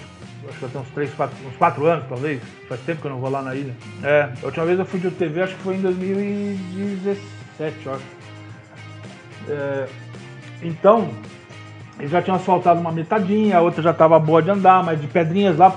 Pedrinhas é mais ou menos a metade da ilha. Um Aham. pouco para lá da metade da ilha. É, Até chegar a Canané, o pau torava também, né? exatamente, é isso aí. É, daqueles 80 quilômetros da ilha, acho que são 74 que ela tem. É, Você acredita que eu rodei lá da, da ilha até Canané com a DT 180? rapaz? Acredito, claro que acredito, ixi, como não? Aliás, quando eu comecei no off-road, eu comecei. foi, de- voltou e não parou, cara. Pois é. Eu quando comecei no off-road foi de moto. E a minha primeira foi uma NX 150, mas que em três semanas eu mudei para uma DT 180. Aham. Então, os meus primeiros anos de off-road foi em cima de uma DT 180. Foi, Caraca, foi e lá depois dez- que você começou a andar de carro? É, depois que eu fiquei uns anos de moto, eu comecei. É faculdade, né? É, eu comecei em janeiro de 90. É, eu, sei, eu sei direitinho, primeiro porque eu guardei, mas também porque o meu filho nasceu em 89. E em dezembro de 89. Eu fui passear de moto e ele tinha. O meu primeira, a minha primeira trilha de moto ele tinha dias de vida. E. Então eu comecei numa, numa NX 150 em 89, mas ainda em 89, acho que já, sei lá, março, abril eu já montei uma DT 180. E eu fiquei. O meu primeiro Jeep só veio pra cá em 96. Não, 95. É, então eu ainda andei quatro anos e pouco com só de moto. E já era uma paixão muito grande, mas aí quando começou o 4x4, aí foi uma coisa incontrolável. E aí eu resolvi mudar de vida em 98, parei de trabalhar com o que eu fazia, que era parte de tecnologia, informática, vender computador, instalar rede, essas coisas. E aí resolvi virar profissional disso e estamos aí. 23 anos. Que virada. O Guedes, o Guedes precisa do seu serviço, cara, porque o computador dele é uma bosta. O meu, o meu também, que eu não sei mais nada disso. Tudo que eu sabia hoje não serve pra nada. Eu, eu quero fazer a pergunta de Mega Sena pra, pra você, Luiz, que é a clássica pergunta aqui do TurboCast. Dinheiro de Mega Sena, cara, o que, que você compraria pra sua garagem? Rapaz, eu tenho uma frase que é a seguinte: se eu fosse milionário, eu já não seria mais, porque eu teria gasto tudo em carro e eletrônico.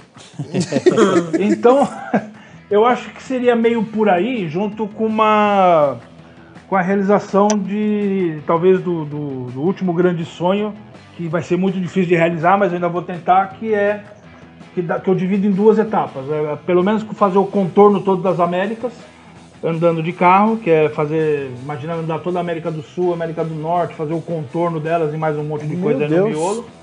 E se possível, se as condições permitirem, fazer uma viagem uns três anos pelo mundo, andando de, de 4x4 para tudo quanto é lado. Não, tudo bem. é, mas o que, que você. Com qual carro você compraria para sua garagem? É assim. Estamos falando de um puta de uma realização de viajar, isso e aquilo outro, que quem não gostaria, mas que carro você teria para sua garagem? Então, você sabe que assim, é, eu, tenho, eu tenho um problema que tudo que eu dirijo eu gostaria de ter, né? então, É eu que você acho. não dirigiu meu carro. Isso que ia falar. Você nunca andou com os nossos carros. Não, eu, eu, eu, eu, gosto, eu gosto de carro difícil de dirigir. Eu acho que é, o carro, quando ele é desafiador, ele é bastante interessante também. É, não sei de que carros que vocês estão falando, mas o que eu quero dizer assim, é, o carro hoje, novinho, moderno, ele é gostoso, né? Claro, ótimo. Mas ele é um carro que, puta, você anda, né? Agora o carro mais antigo, o carro é, que tem menos recursos, tem menos tecnologia e tal, não sei o que, ele é um carro desafiador, né? Ele é um brinquedão. é, é, pode não ser aquele carro maravilhoso pra você usar todos os dias, tá? mas para você guiar, para você ter a- a- guiar como diversão, puta, é fantástico, né? Pra gente, todo dia é um, um desafio É. diferente. Então, assim, eu, eu, eu não falo um carro, né? Eu, eu gostaria de. Já que é para usar muito bem esse dinheiro, em vez de falar assim, ah, em vez de comprar uma Ferrari de milhões, eu preferia comprar um monte de carrinhos, né? Então eu. é, é, porque assim, eu gosto de variar, eu gosto da diferença entre os carros, eu gosto de. É, dia feliz para mim é o dia que eu dirigi cinco carros diferentes. É, é muito louco isso, né? Até difícil de explicar, mas é bem isso mesmo. É, é, enfim, eu, eu preferiria isso. É, em vez de falar, não, eu vou pegar e vou. É claro, quando você fala numa Mega Sena que é muito, muito, muito dinheiro, até vários desses muito, muito, muito caros você poderia comprar. Ah, puta, eu gostaria de ter ah, o Defender novo, eu gostaria de ter a, a Autobiography para o dia que eu vou jantar num lugar bacana, eu gostaria de ter a Ram 1500, que eu acho uma picape fenomenal, com baita no motor V8.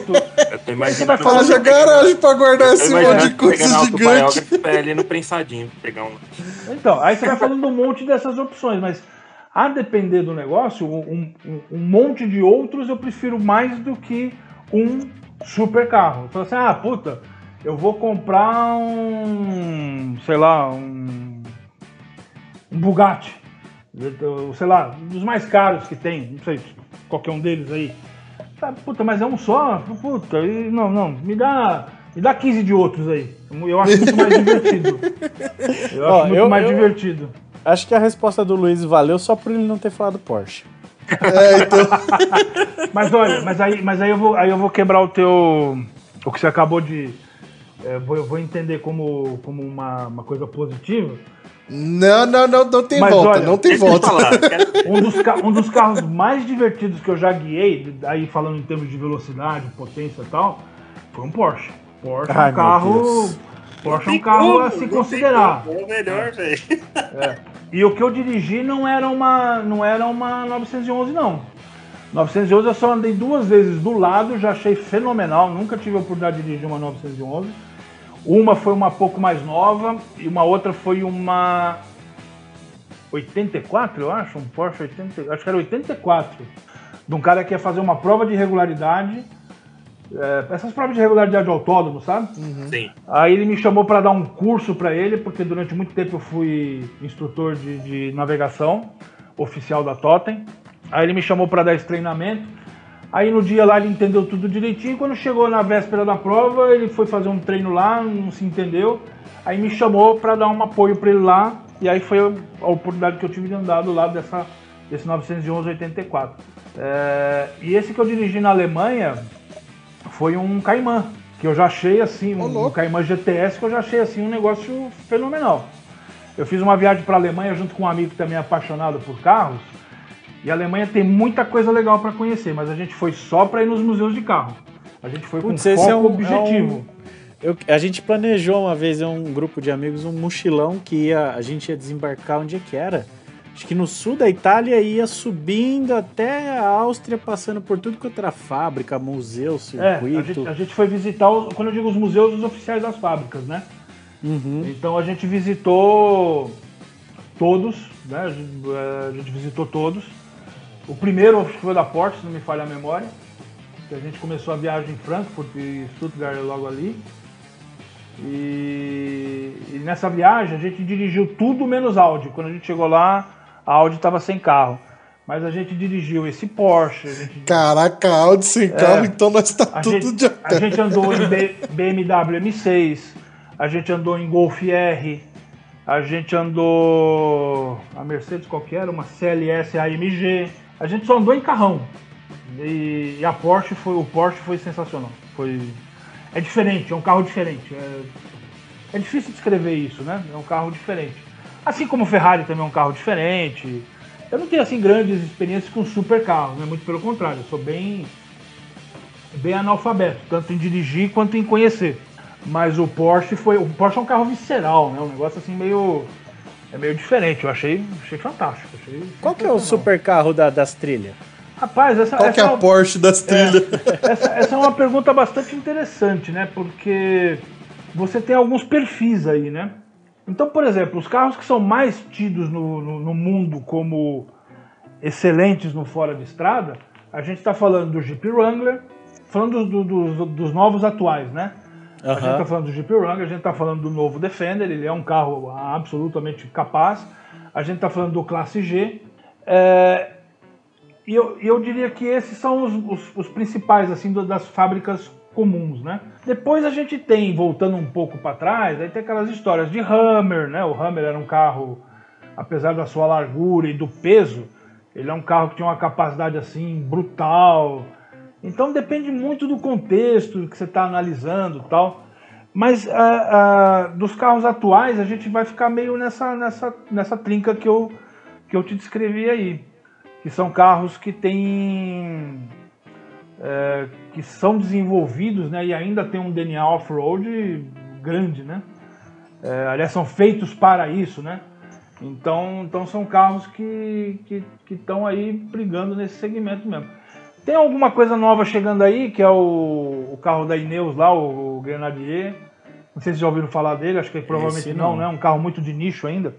Mas a, a história é a seguinte: quando o Defender, quando a Land Rover parou de fazer o Defender velho, o clássico, tem um cara chamado Ratcliffe lá no, no- na Inglaterra, que acho que é o cara mais rico do, do Reino Unido, que ele quis comprar o ferramental da Land Rover para continuar produzindo. E a Land Rover se negou a fazer isso. Aí ele falou: Ah, é? Então eu vou fazer o meu. e aí ele tá nesse projeto já há uns quatro anos, talvez. É, o, o último cara que falou isso pra uma fabricante era um tal de Ferruccio Lamborghini. deu no que deu, né? E deu no que deu. É, deu no que deu. E, e aí ele. Depois eu até mando pra vocês, pra vocês. Mas é fácil, só, é só procurar Ineos. Ine- essa Ineos é a mesma Ineos que patrocina a, a equipe A Mercedes Mercedes? de Fórmula 1. É. Ele é o dono dessa empresa, né? É um conglomerado, na verdade, né? Como que chama o carro? E o carro chama Grenadier. É, se escreve desse jeitinho mesmo, Grenadier. Esse nome é de um pub aonde eles tomaram a decisão de fabricar o carro. Ah, como vai chamar, como vai Já chamar. gostei desse cara aí. Gostei E dele.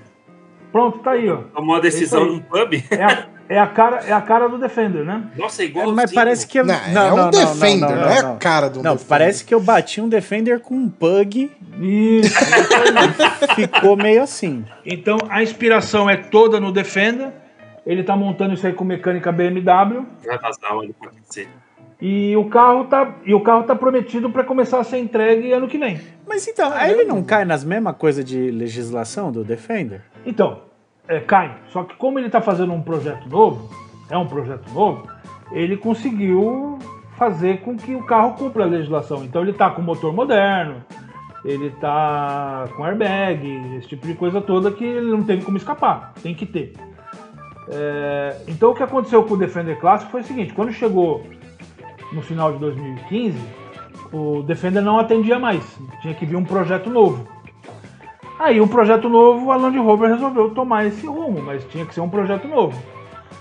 Ah, e aí, como esse carro já é um projeto novo, ele já veio com tudo isso aí resolvido. E ele seguiu a linha que os apaixonados e entusiastas do, do, do clássico queriam que a Land Rover tivesse feito, que é um carro moderno, É, mas com a cara do antigo. antes. Exatamente. É, mas com a cara do antigo. E ele seguiu exatamente essa linha. Só que como a Land Rover não vendeu o ferramental, ele teve que desenvolver esse carro a partir do zero. Nossa, O que eu não consigo entender, eu- eu acho que isso tem um quê de estranhamento.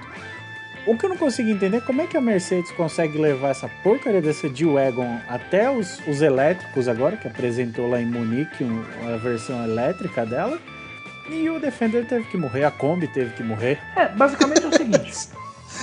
Você, Imagina É. uma Kombi elétrica. o, o, o, Ai, cara. o Classe G atual, o Wrangler atual, eles não têm nada a ver com os primórdios, né? São projetos modernos, são projetos novos. Mantiveram a estética, mantiveram alguns predicados que para quem gosta do off-road mais raiz são importantes, que é chassi sobre carroceria, que é eixo rígido, né? Então eles mantiveram esse tipo de coisa e a Land Rover tomou a decisão de ir para um outro caminho, né? É por isso que muita gente ainda critica o novo Defender. É, e até quando a gente fala desse carro, por exemplo, há, um- há uns meses atrás, o pessoal da Web Motors me, convidou, me, me convidaram para fazer um vídeo comparativo entre o novo Defender e o Wrangler Rubicon. E a gente foi lá fazer esse vídeo. A pista que, a gente, que eles acabaram escolhendo não era muito difícil para nenhum dos carros, os dois desempenharam muito bem. Mas aí no final fizeram a pergunta lá, né? E aí, qual dos dois? Qual que é melhor? Pois é, eu acho que aí você precisa analisar alguns aspectos. O que, que você quer do carro? Ah, puta, eu só vou fazer off-road pesado. Então vai no Jeep Wrangler. Por quê? Porque de fato, com chassi, com eixo rígido tal, é um carro que te dá mais capacidade. Te permite mexer na suspensão mais fácil. É, você tem algumas coisas ali que o novo Defender tem na, na suspensão que por ser pneumática pode às vezes te dar um probleminha que no outro não vai dar tal. Agora, se a sua resposta for não, eu vou fazer viagens longas, é, eu não vou fazer um off-road assim tão pesado, é, o meu negócio é mais expedição, eu quero ir para longe e tal. Então, de repente, o Defender pode ser um carro muito mais interessante para você. Mais seguro, mais aerodinâmico, mais confortável, mais espaçoso. É, tem alguns. Por exemplo, a suspensão pneumática, por ser independente, ela deixa o carro muito mais estável na rodovia, na estrada de chão, sem dificuldade, do que a suspensão de eixo rígido. É, então, se, você, se, o teu, se a tua utilização do carro não é o trilhão, não é aquela trilha difícil, de repente o Defender pode ser muito mais interessante para você. Não que um não possa ir para um desses lados. O, Wrangler não presta para expedição? Não, claro que presta. O Defender também não presta para trilha pesada? Não, presta também. Só que se você olhar como, como o que cada um é, o que pode trazer de benefício em cada situação, a vocação que cada um dos carros tem, talvez essa separação possa te ajudar a tomar uma decisão. Então o que a Land Rover acabou fazendo foi desenvolver um carro que ela entende como sendo o Defender do século XXI. É um carro mais moderno, é um carro. Por exemplo, vou até puxar uma, uma coisa aqui para ver como isso pode ser interessante. Num determinado teste de segurança para o mercado americano, o Wrangler toma uma nota muito baixa De, de teste de panca, você fala? de teste de pancada, porque por ser chassi, por ser eixo rígido, quando ele bate naquele, naquele um quarto de frente, sabe, aquele, aquela batida de bico, o Wrangler ele bateu e capotou, aí tomou uma nota baixa. Por quê? Porque pelo chassi, pelo eixo rígido e tal, aquilo é um outro jeito de absorver energia na pancada que o carro capotou. Você faz o mesmo teste com o Defender, ele passa muito melhor. Então, a depender do que você queira do carro, da utilização que você vai ter, de qual é a tua, de qual é a importância que você dá para cada um dos itens, você pode ir para um lado ou pode ir para o outro. E pode ser que daqui a uns anos, conforme a legislação, por exemplo, de pedestre fique mais restritiva, pode chegar um momento que não tenha mais como fazer um Wrangler com eixo rígido. Ou pode chegar um ponto que eles precisam aliviar tanto peso para cumprir norma de emissão e consumo que não dá mais para ter eixo rígido e nem chassi. Então a Land Rover falou assim: eu já fiz um carro para o século XXI. Ponto. Aí aonde essa história quem tá mais certo, quem tá mais errado e tal, vai variar conforme um monte de análise que você possa fazer. Agora que fique muito claro, tanto um quanto o outro que a gente está falando aqui são carros incríveis para o off-road. A gente está falando tudo de pequenas diferenças, pequenas que um é mais apto para uma coisa, outro mais apto para outra e tal. Em, em, termos de conforto, a gente pode até fazer uma piada até mais, até mais, é, é, talvez mais ultrajante. Se você pegar estrada de costela de vaca, a gente já vai já eu já tive a oportunidade de vivenciar isso dentro do Jalapão estrada muito ruim, cascalhada, mas de costela de vaca sem fim, um Renegade te dá mais conforto e segurança do que o Wrangler. Oh. Mas, mas, mas, passa tudo? Termina o, o trajeto? Então, eu, eu, posso, eu posso falar o que a gente vivenciou lá. O Jalapão é um lugar que judia muito dos carros, né? Porque as quilometragens são muito grandes. Então, ah, puta, eu vou lá naquela cachoeira, 50 quilômetros. Ah, agora vamos lá naquela outra, mais 100 pro outro lado. E tudo de caminho muito ruim, muito calor e tal. Então judia muito de, de, máquinas e de pessoas. Tem melhorado com o passar dos anos, né? O Jalapão de hoje já não é o Jalapão de 20 anos atrás. Mas ainda assim judia muito. A suspensão independente do Renegade, sendo um carro mais leve, pneu menor, ela passa flutuando naquela costela de vaca de um jeito que ofende muito menos o carro do que no caso do Wrangler. É, então, por exemplo, em 2017, eu fiz um evento para Jeep lá dentro do Jalapão, que a gente fez cinco idas para dentro do Jalapão, cinco grupos, sempre com os mesmos carros. É, a gente teve muito menos problema de suspensão. Aliás, praticamente não teve problema de suspensão nenhum dos carros, Jeep com, é, Renegade Compass. E os dois Wranglers de apoio que a gente estava usando estourou o amortecedor. Caramba! É pra ver, né? Pra ver. E o Rômulo fala que o Renegade da mãe dele não sobe uma guia. Mas se for quatro. Então, é, o, o Renegade é um carro muito injustiçado. E é rebaixado ainda. o Renegade acaba sendo um carro muito injustiçado porque ele tem a opção de 4x2 e é um carro pesado. Então, quando você está falando em 4x2, com tração dianteira e um carrinho de 1.600 kg, qualquer subidinha mais lisa ele, ele não vai mesmo, né? Então, esse monte de vídeo que a gente vê aí então, é tudo com 4x2. No 4x4, ele é até muito bonzinho. A grande falha, falha não, a grande, o grande ponto, é, tanto dele quanto do Compass e de, de, de, de, todos os carros desse mesmo segmento, é que eles são muito baixos, né? Então, quando você está falando de erosão, quando você está falando de lama funda e tal, então aí, Wrangler, as picapes, Defender, tudo dá um baile neles, né? Porque é muito mais alto do chão. Mas é se... bom mesmo é a Fiat Toro, né? o, a, a, a, Toro, a, plataforma é a, mesma. Toro, é, o Toro sofre do mesmo, do mesmo problema, né? Tem o, tem o Toro 4x2, que também você, né? Aí você vai ter um monte de problema. O carro feito para puxar mil quilos só com tração dianteira. Mas o 4x4 ele até que é, é, o mesmo é o mesmo conceito, né? A mesma plataforma, inclusive, de Renegade Compass, né?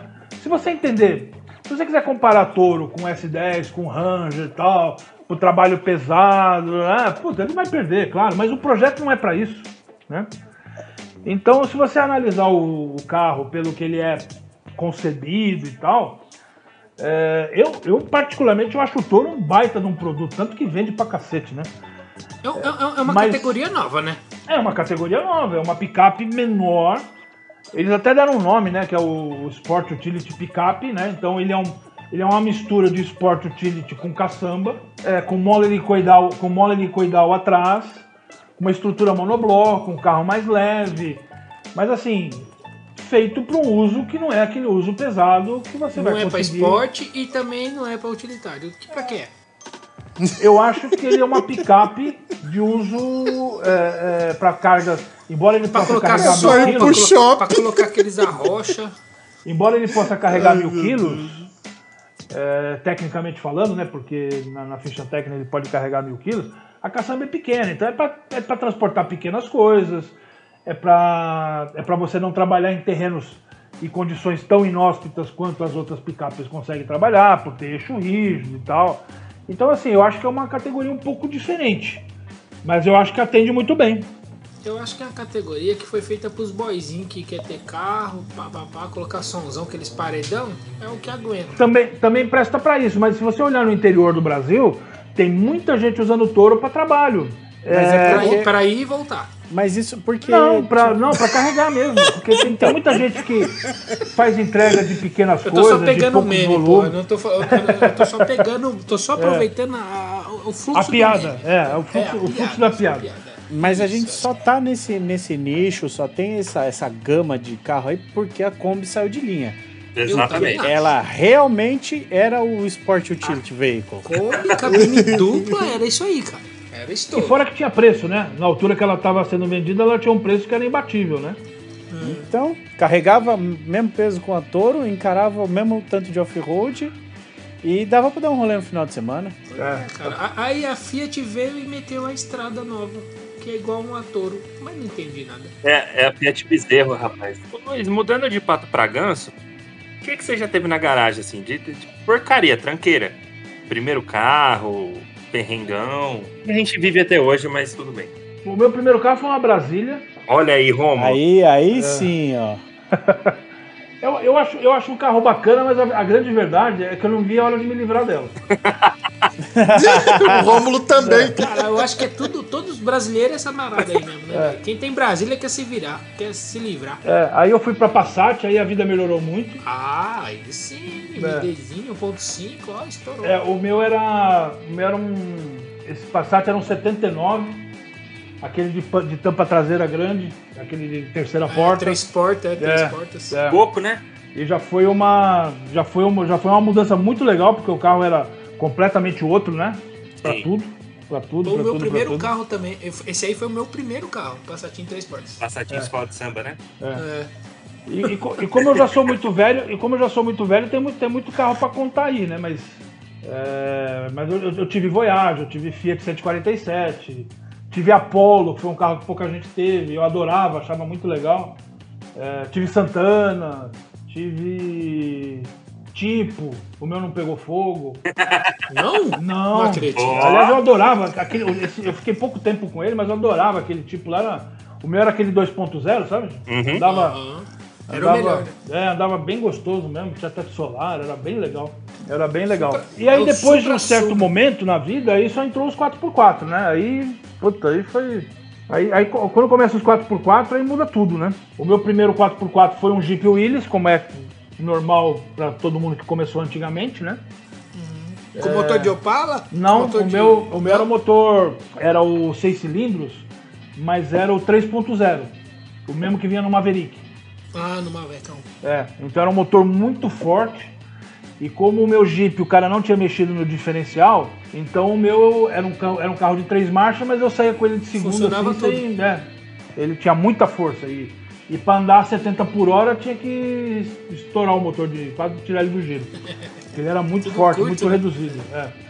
Só que esse meu Jeep aí, na verdade, ele quase me tirou do mundo 4x4, porque ele quebrou tanto, mas tanto, que eu quase desisti desse mundo. Eu falei, não, isso aí não é pra mim. É. É que nem você querer fazer motocross e TDT, TDT velho. Tá Pois é, não sai da oficina, né? É, então, É. você vai pra trilha, você não entra na trilha. Pois é, pois é. fora. Aliás, eu troquei a minha DT nesse Jeep. E deu uma diferençazinha que eu já não lembro quanto foi. Mas foi assim que eu entrei no Jeep, foi colocando a DT no negócio. O cara chorou de alegria que vendeu o item. Depois Eu não sei se foi bom né? negócio ou mau negócio. Puta, eu, eu acho que cada um pegou a bomba que tava na sua mão e passou pro outro. É. Ele Falou, me cara, passou o Jeep e eu. É. passei a DT, né? Embora eu tinha acabado de dar um baita de uma reformada na DT. Ela tava com um monte de coisa novinha. E como eu perdi contato com o cara, eu não sei se acabou dando trabalho ou não, mas o Jeep me deu trabalho.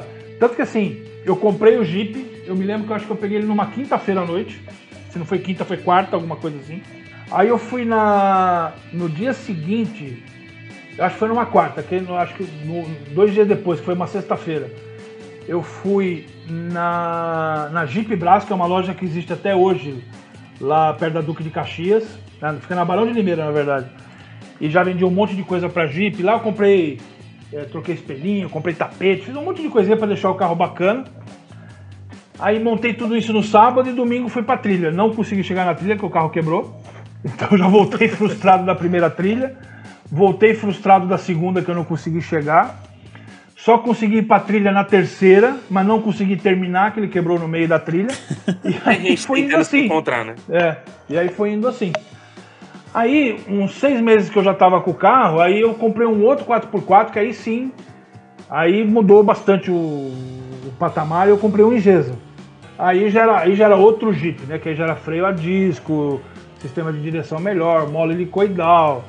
Aí já era um outro carro. Aí esse aí, aí esse aí eu me diverti muito, muito, muito, muito mesmo. Usei, usei uns dois anos assim que pouca coisa quebrou, fiz tudo quanto é trilha, tudo quanto é ride. Aí, aí eu me aventurei bastante mesmo. Aí depois foi JPX, que também foi uma história triste, que quebrou pra caramba. Pra você ter uma ideia, eu Sem, fiquei sur- seis- sem surpresa. é. Mas pra ter uma ideia, isso aí eu tô falando de 97 que eu comprei o JPX. O carro era 94, novinho, Pô, pouco novinho. rodado. Tinha 14 mil quilômetros quando eu comprei. Um negócio assim, bem, bem pouco rodado. Ainda mais pra um carro diesel, né? Era bem pouco rodado mesmo. Eu me lembro que ele custou 11 mil reais. Seis meses depois eu já tinha gasto metade do valor do carro na oficina. E não é em melhoria, não, né? Não, só em conserto. É como você falar que você comprou Puta hoje, que é, sei lá, você comprou uma picape de 200 mil reais e em seis meses você gastou.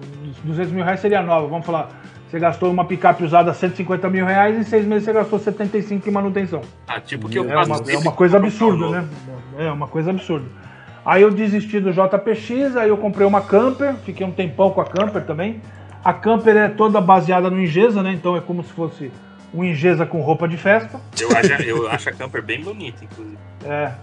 A Aí- Camper é muito louca. É, aí depois foi Pajero, aí depois. Aí eu entrei na, na, na fase Land Rover.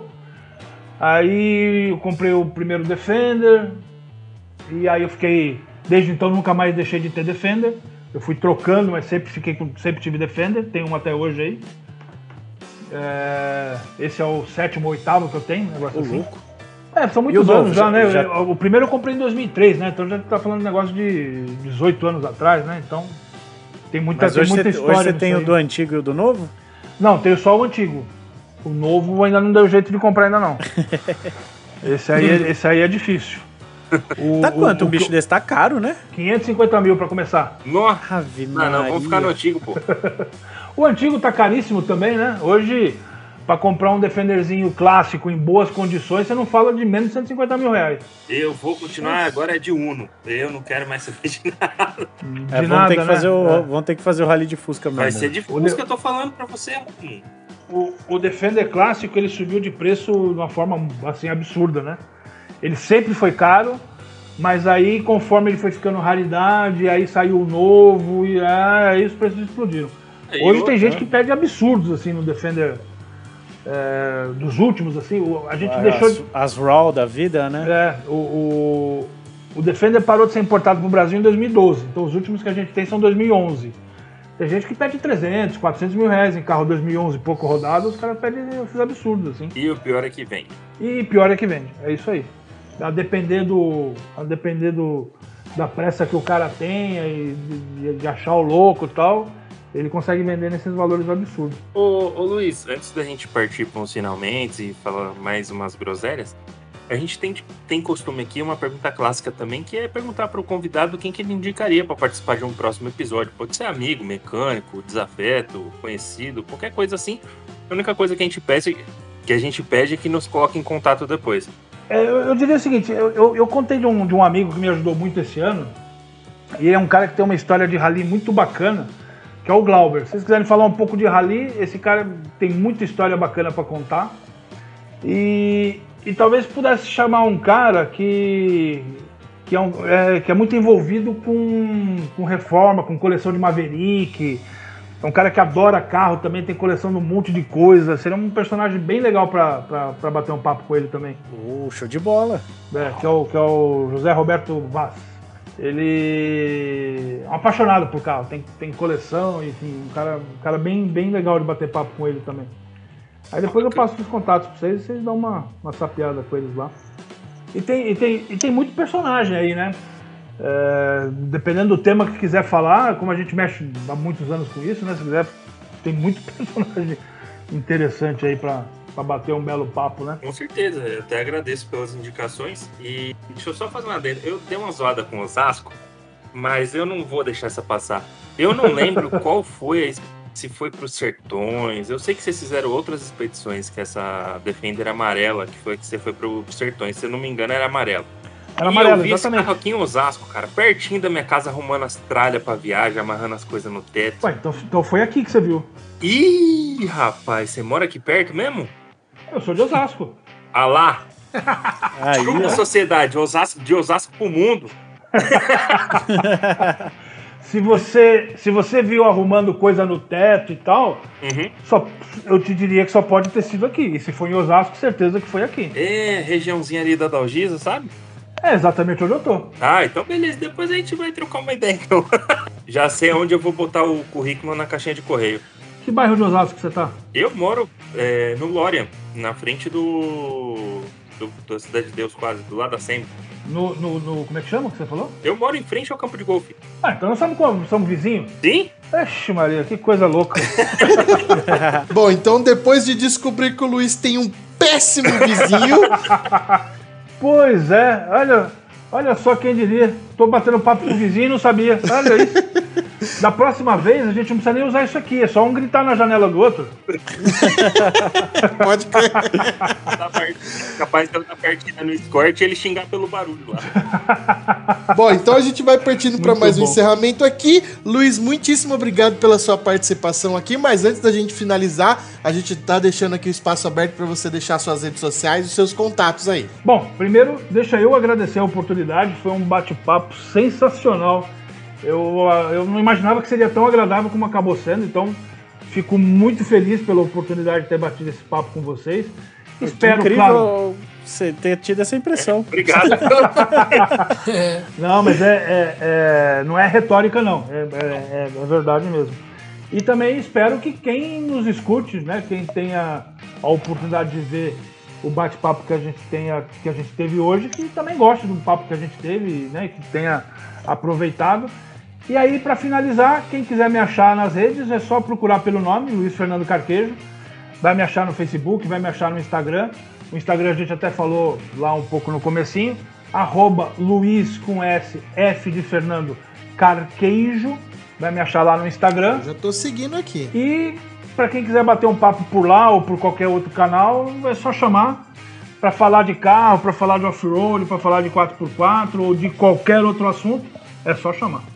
É isso aí, então, mais uma vez, muitíssimo obrigado, Luiz. Muitíssimo obrigado aos meus amigos de mesa, o de Romulindo Vi Benedetti. Muitíssimo obrigado a você, ouvinte, que nos acompanhou até aqui. O TurboCast vai ficando por aqui e até a próxima semana. Valeu, galera. Valeu! Obrigado, até a próxima.